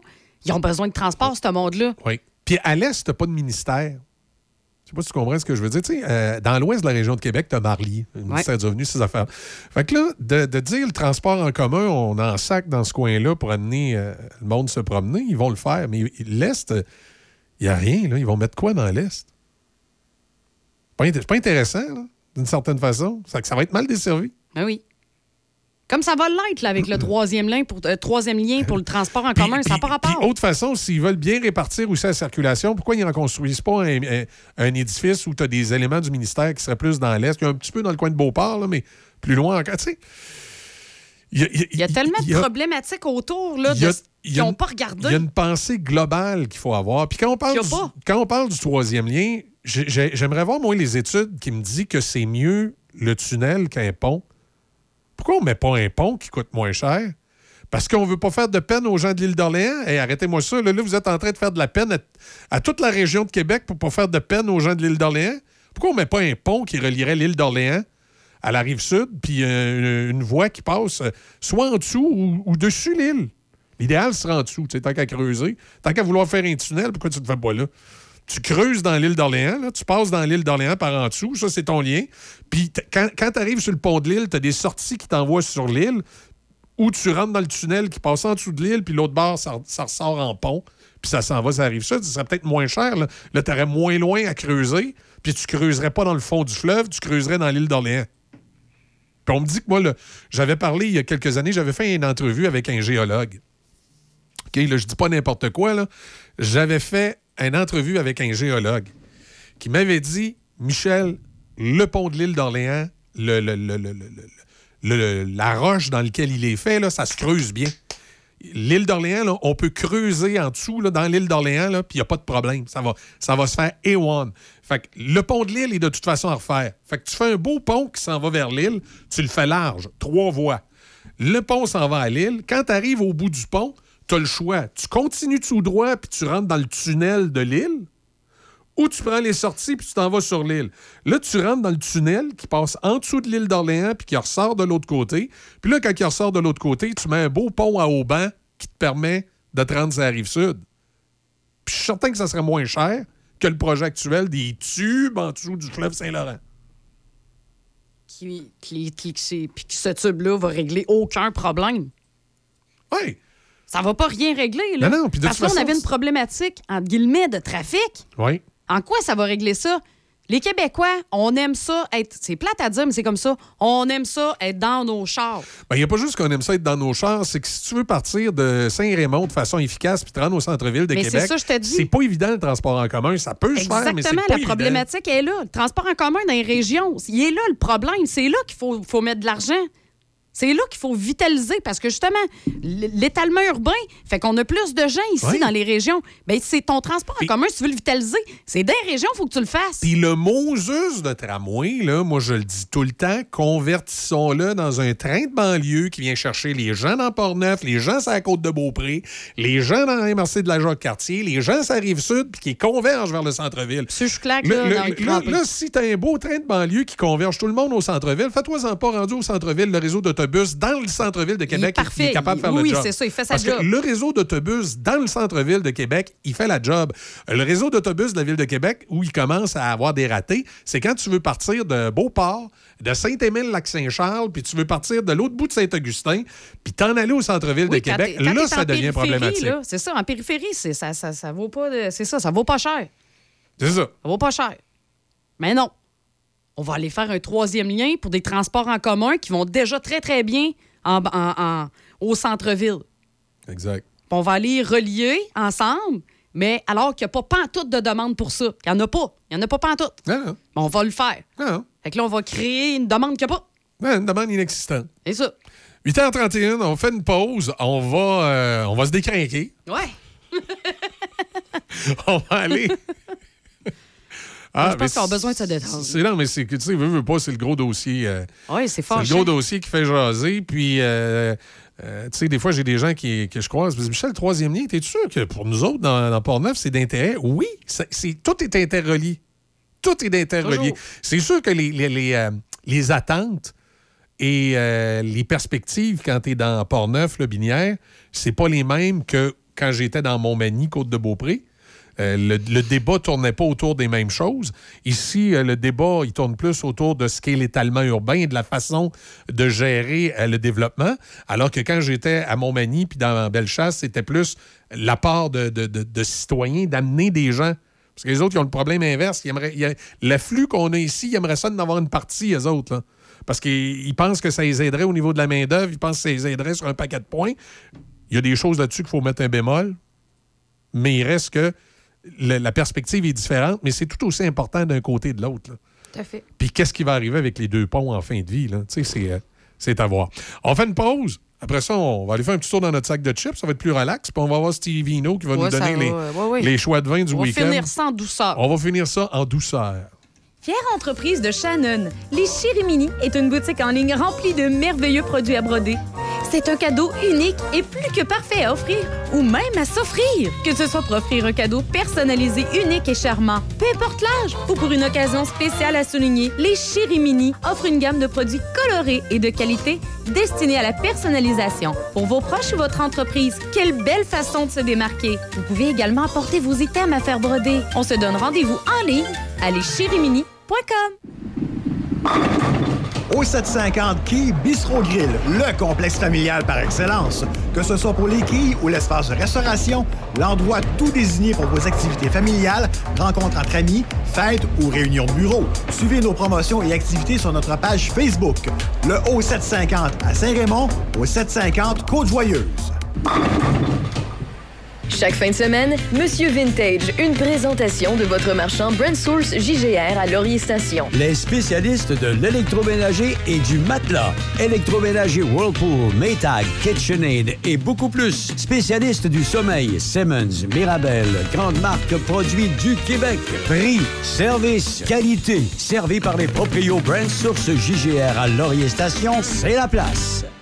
Hyundai Saint-Raymond pour le meilleur deal sur votre nouvelle Hyundai. Hyundai Saint-Raymond à votre service depuis plus de 35 ans. Hyundai Saint-Raymond où le client est roi et nous offrons tout un service. Nous avons un grand choix de véhicules d'occasion disponibles pour livraison immédiate. Choix, service, qualité. Hyundai Saint-Raymond, Côte-Joyeuse et nous sommes ouverts tous les samedis jusqu'à 15h. Hyundai Saint-Raymond.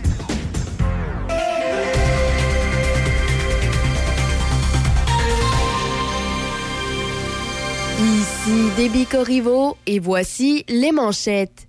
Le samedi 6 mai prochain à 19h30, l'orchestre Stage Band de Roland Martel organise un spectacle à la salle Marcel Bédard de l'Hôtel de Ville de Pont-Rouge. Les billets se vendent au coût de 8 par adulte et 5 par enfant. Dans la province, dans une directive émise hier soir, le ministre de l'Éducation, Bernard Drainville, a formellement interdit toute pratique d'activité religieuse dans les écoles, les centres de formation professionnelle et les centres d'éducation aux adultes. Au pays, l'UNICEF affirme que la perception du public quant à l'importance de la vaccination des enfants a diminué de 8 au Canada depuis le début de la pandémie. Dans les sports au hockey, le Rocket de Laval a été blanchi 4 à 0 par les Comets d'Utica lors du premier match des séries éliminatoires 2 de 3 hier soir. Dans la LNH, les Panthers de la Floride ont inscrit 4 buts en troisième période pour battre les Bruins de Boston 6 à 3 hier soir et ainsi infliger aux Bruins leur première défaite en 10 matchs. C'est désormais 1-1 dans leur série. Les Hurricanes de la Caroline, eux, l'ont remporté 4 à 3 contre les Islanders de New York et mènent présentement 2-0. Par ailleurs, les Stars de Dallas l'ont remporté 7-3 contre le Wild du Minnesota et les Oilers d'Edmonton l'ont remporté 4 à 2 contre les Kings de Los Angeles pour des égalités de 1 à 1 dans les séries. Au baseball, les Astros de Houston l'ont remporté 8 à 1 contre les Blue Jays de Toronto. Et finalement, pour terminer au basketball, les Grizzlies de Memphis ont nivelé à 1-1 la série face aux Lakers de Los Angeles en l'emportant 103-93 hier soir. LeBron James a mené les Lakers avec 28 points. Le troisième match aura lieu samedi soir à Los Angeles. C'est ce qui complète les manchettes sur Choc FM 88.7. Les nouvelles à FM, une présentation de Desjardins. Saint-Raymond, ville en lumière. Plus de 300 commerçants à votre service. Garage Jean-Yves Godin. Peinture Denis Fortier. Pax Construction. Magasin Corvette. CBA Climatisation. Place Côte-Joyeuse. Frenette Bicyclette. Garage Roger Légaré. Pro Performance. La Vallée Secrète. Cinéma Alouette. À Saint-Raymond. Acheter ici, c'est payant. On contribue au développement. Poêles et foyers Portneuf, dépositaire des meilleures marques de poêles et foyers telles que Harman, Quadrafire, Heat Glow et Berman Casting. Contactez les experts en chauffage de poêles et foyers Portneuf. Aussi, pour votre patio, les barbecues Weber, Sabre, Camado et la plancha. Tous les accessoires, briquettes, charbon et aussi les granules. Poêles et foyers Portneuf, 241 rue du Pont à Pont-Rouge. Sur Internet, poêles et foyers portneuf.com.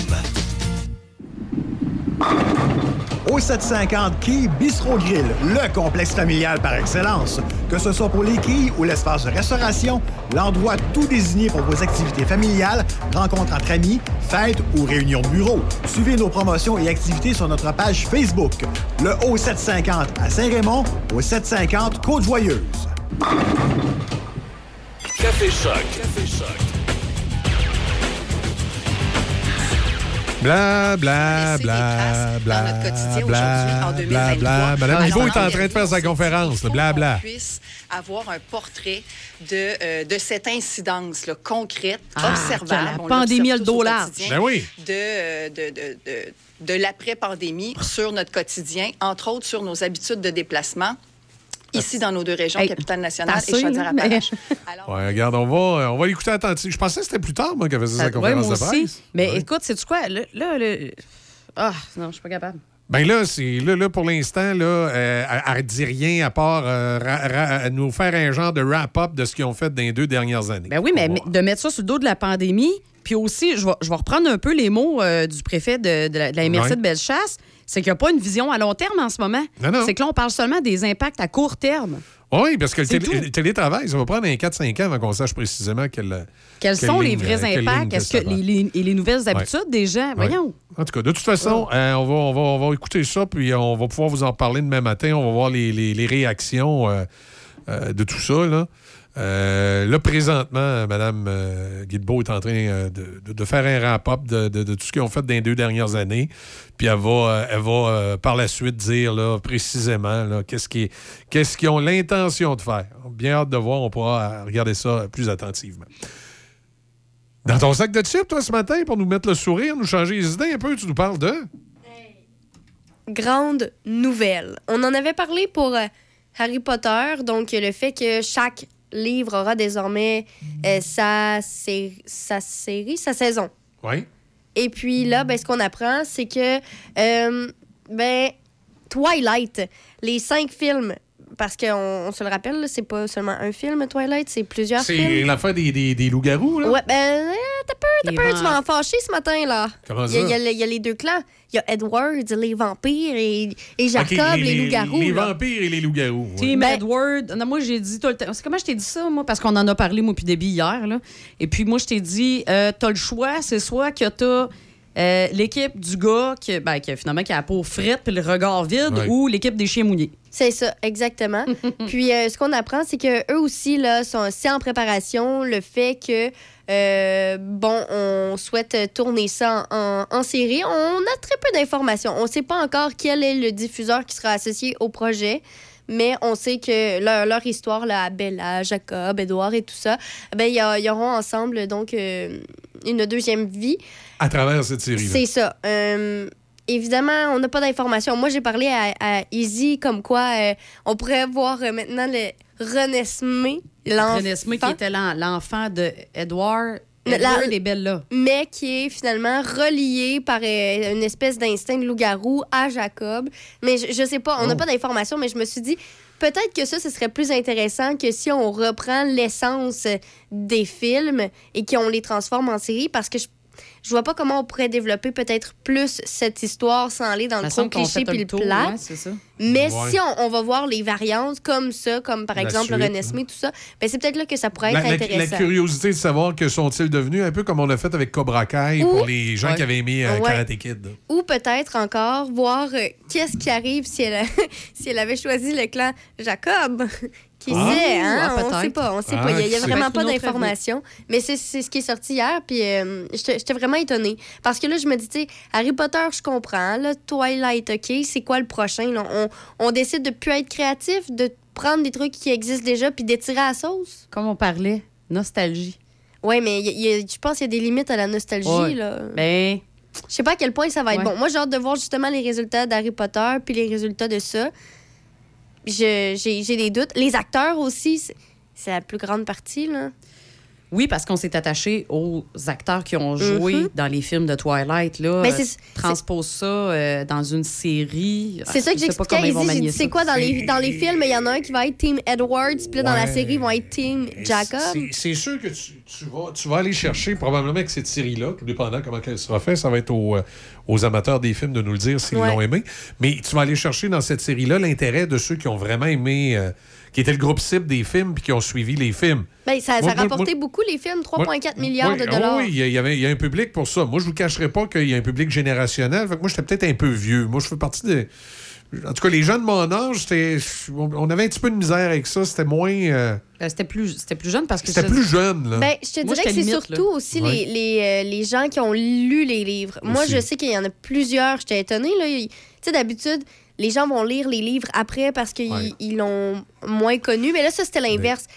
Quasi tout le monde connaissait les livres et là, il y avait super hâte d'aller le voir au, au cinéma. Ce genre de. Ce genre de, de, de- de- de phénomène-là va rejoindre souvent deux types de personnes. Des fois, le public cible et les parents. Oui. Parce que je donne l'exemple, à la base, moi, Harry Potter, c'est pas ben ben mon public cible. Moi, je suis pas ben ben le public cible d'Harry Potter. À la base, ça me donne pas vraiment le goût d'écouter ça. Sauf que quand c'est arrivé, cette série de films-là, j'avais des jeunes enfants. Donc, j'ai écouté les Harry Potter avec mes enfants, puis j'ai aimé ça parce que je, je rentrais comme dans leur trip à eux autres. Alors, c'est sûr qu'il y a des gens qui nous écoutent qui ont peut-être mon âge, qui ont une cinquantaine d'années, puis qui, qui ont écouté ça, les Twilight, parce qu'ils ont écouté ça avec le jeune qui avait 7, 8, 9, 10, 12 ans. là. Je ne sais pas exactement à, à partir de quel âge tu pouvais commencer à écouter ça, parce que c'est assez... euh, S'il y a des vampires et des loups-garous, des fois, ça doit être assez euh, particulier. Là. Mais, euh, tu sais, il y, a- aussi ce phénomène-là. Mais cette crowd-là vont sans, sans doute se sentir rejoints et avoir le goût de, de regarder cette série-là. Comme moi, personnellement, moi, c'est, ça a été quand Netflix est arrivé avec Cobra Kai. Moi, je fais partie de la génération. On a grandi avec Karate Kid, on a trippé sur Karate Kid. Fait que là, d'avoir la suite dans Cobra Kai de ce qui arrivait au personnage, Ben, c'est ça, ça, intéressant. ça, ce qui est particulier, c'est que tout le monde a accepté de revivre cette expérience. C'est- c'est ça le problème désormais, c'est que les acteurs souvent veulent pas. Ouais, c'est ça. Ils veulent pas refaire un. c'est plate. C'est que ça va dépendre du succès que les acteurs ont eu par après. Ouais. Les acteurs de Karate Kid, par après, n'ont pas beaucoup fait de films ou de. Et ils ont, ils ont été impliqués dans des productions, dans des trucs, mais ils n'ont pas fait vraiment beaucoup, beaucoup de films. Donc, ils rien étaient- de majeur. et je dirais qu'il était encore abordable pour faire une série de ce type-là, puis de, de se faire un, un trip toute la gang ensemble, ce qui n'est pas nécessairement ce qui est pas nécessairement le cas de tout le monde qui, euh, euh, qui, qui a été dans une grande production. Là, euh, euh, on pense, entre autres, à un moment donné, les, les Star Wars, mais tu prends, tu prenais un gars comme Harrison Ford. Si tu veux faire rejouer Han Solo, tu as besoin d'avoir le budget qui va avec. Là, heureusement pour lui, c'est Disney qui a acheté. là. Mais c'est euh, c'est un peu ça. là. Tu sais, C'est euh, c'est vraiment, c'est vraiment cette, euh, sous cette euh, façon-là, sous cet angle-là, qu'il faut, euh, qu'il faut regarder tout ça. À part de ça, autre chose dans le sac de chips, on a Steve Hino qui s'en vient. Là. Faudra pas l'oublier. Non, là. on lui demandera, lui, euh, il est quelle équipe? Team Edward ou Team Jacob? Ouais, on part le débat. OK, bon, bon, on va aller, euh, on va aller rejoindre Steve, justement, qui, est- qui est ici. Attention, on va attendre un petit peu que la, la connexion soit bien branchée Ben entre. oui. Ben, en- pendant ce temps-là, rappelons-le, il y a aussi... Avec notre euh, lien satellite avec, avec Steve. Il y a aussi Ba- Barbie, film euh, bientôt dans les cinémas, Ouais. qui est, on- qui est pas du tout dans le même style des films Barbie pour enfants. On va Non, se non, le dire, non, là, c'est des vrais acteurs. Oui, oui. Puis le public cible, je te dirais que c'est pas mal les adultes aussi, Ouais, avec c'est les, ça. les blagues un peu salaces qu'ils font. Ah Hey, tout le monde s'appelle Barbie, tout le monde s'appelle Ken. OK. Entre autres. Salut Barbie! Salut Barbie! Salut, Salut Ken! Ken. Salut Ken.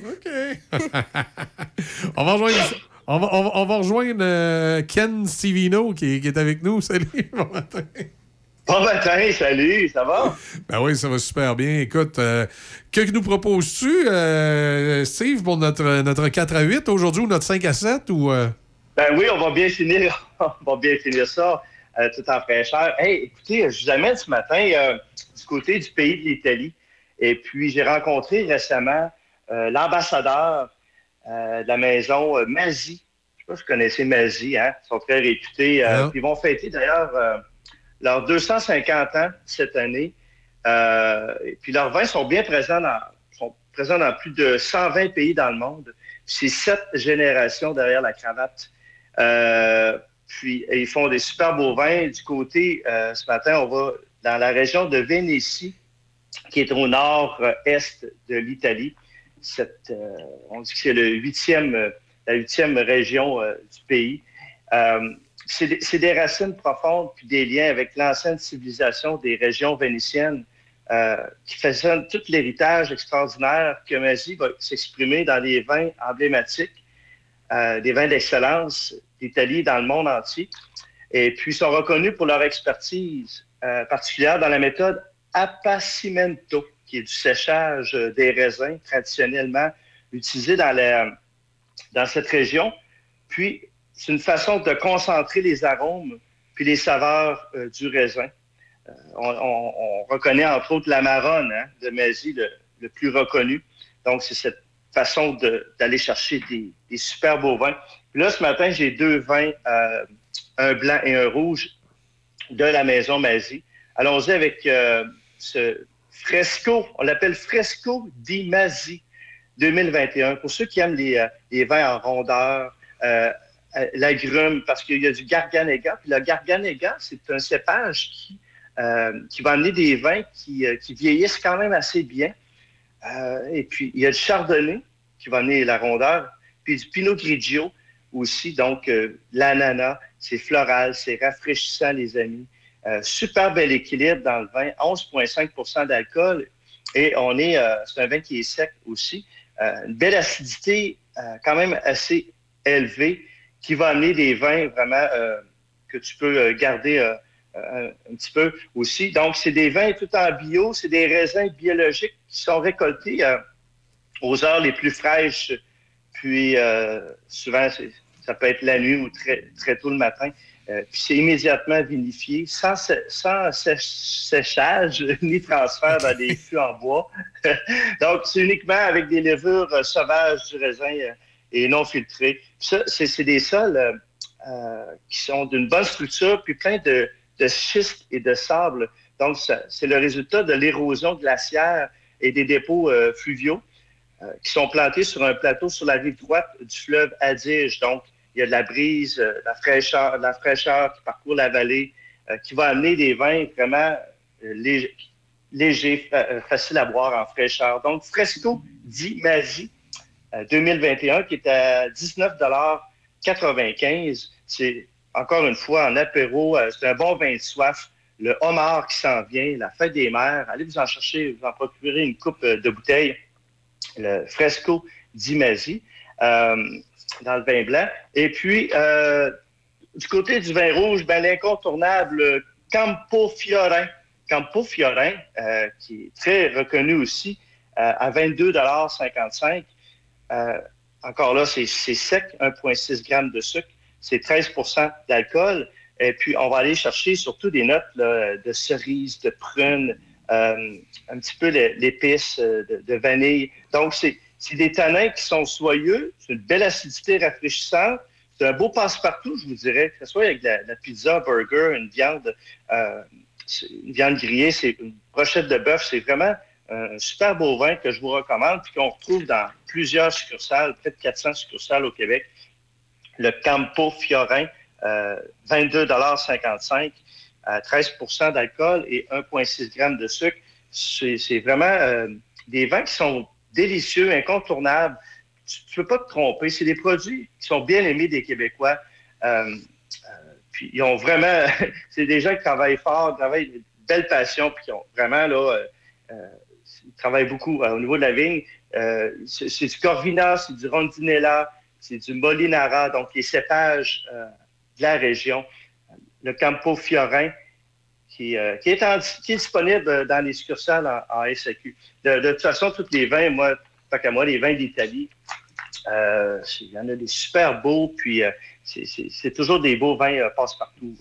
Donc, ça fait le tour ce matin, mon ami, c'est le Fresco d'Imasi 2021. Moi, c'est un gros 5 sur 5, ce beau vin blanc-là.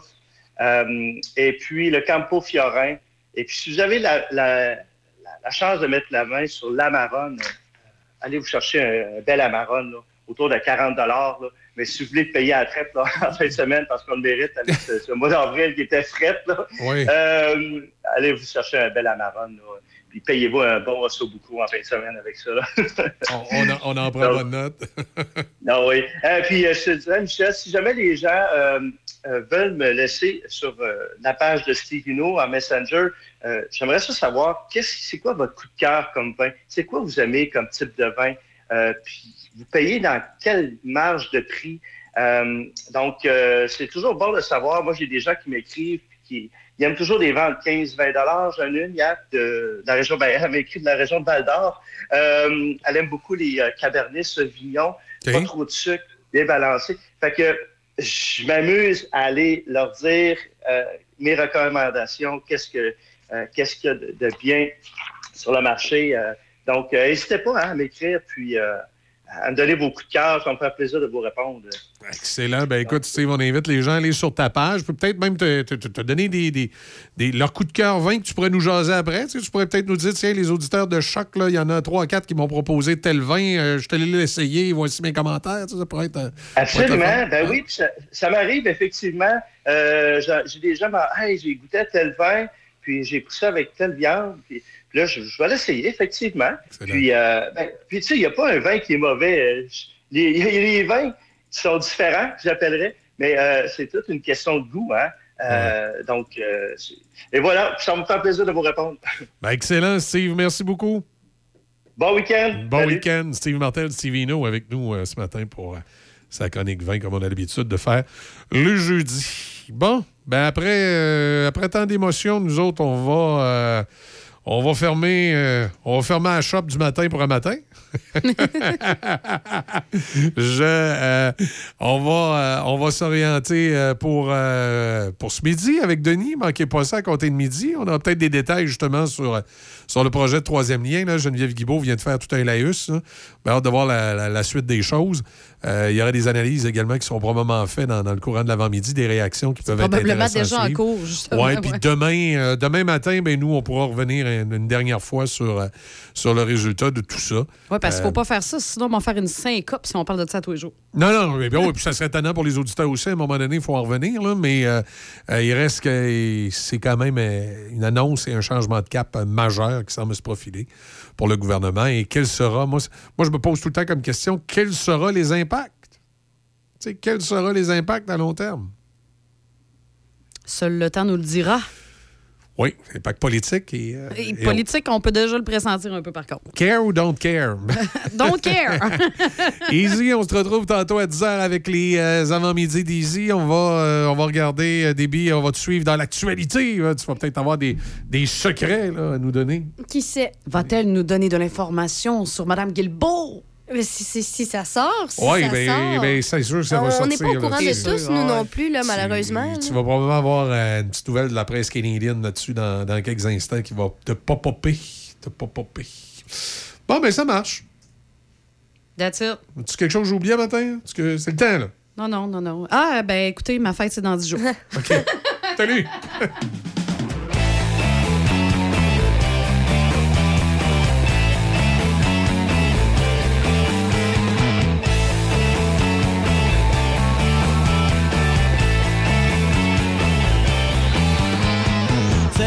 Seul à Saint-Sulpice sur le pouce, abandonné par ma douce, à la brunante, sur le bord de la 40. Nous autres, quand les fils se touchent, les canons nous sortent par la bouche. Une scène violente, tonitruante, une sorte de klaxon qui klaxonnerait 400 décibels. Les vitres ont résisté, mais pas mes oreilles. J'en ai oublié la source de notre ultime escarmouche. Toujours est-elle, j'ai les pieds dans le gravel.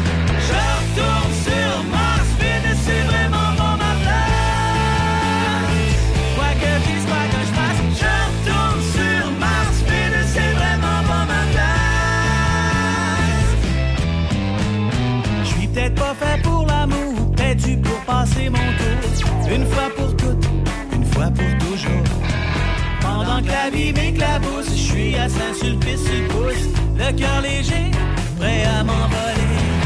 Je retourne sur Mars,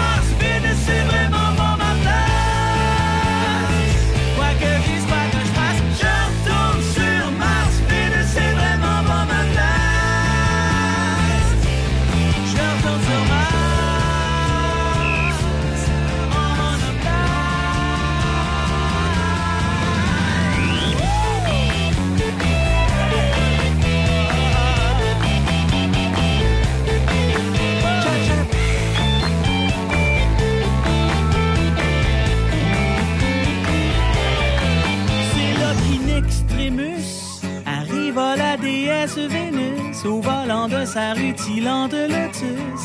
Je ne suis plus le poisson qui jadis mordait l'hameçon, mais insiste pas trop, je pourrais pas dire non. Je retourne sur Mars, Vénus,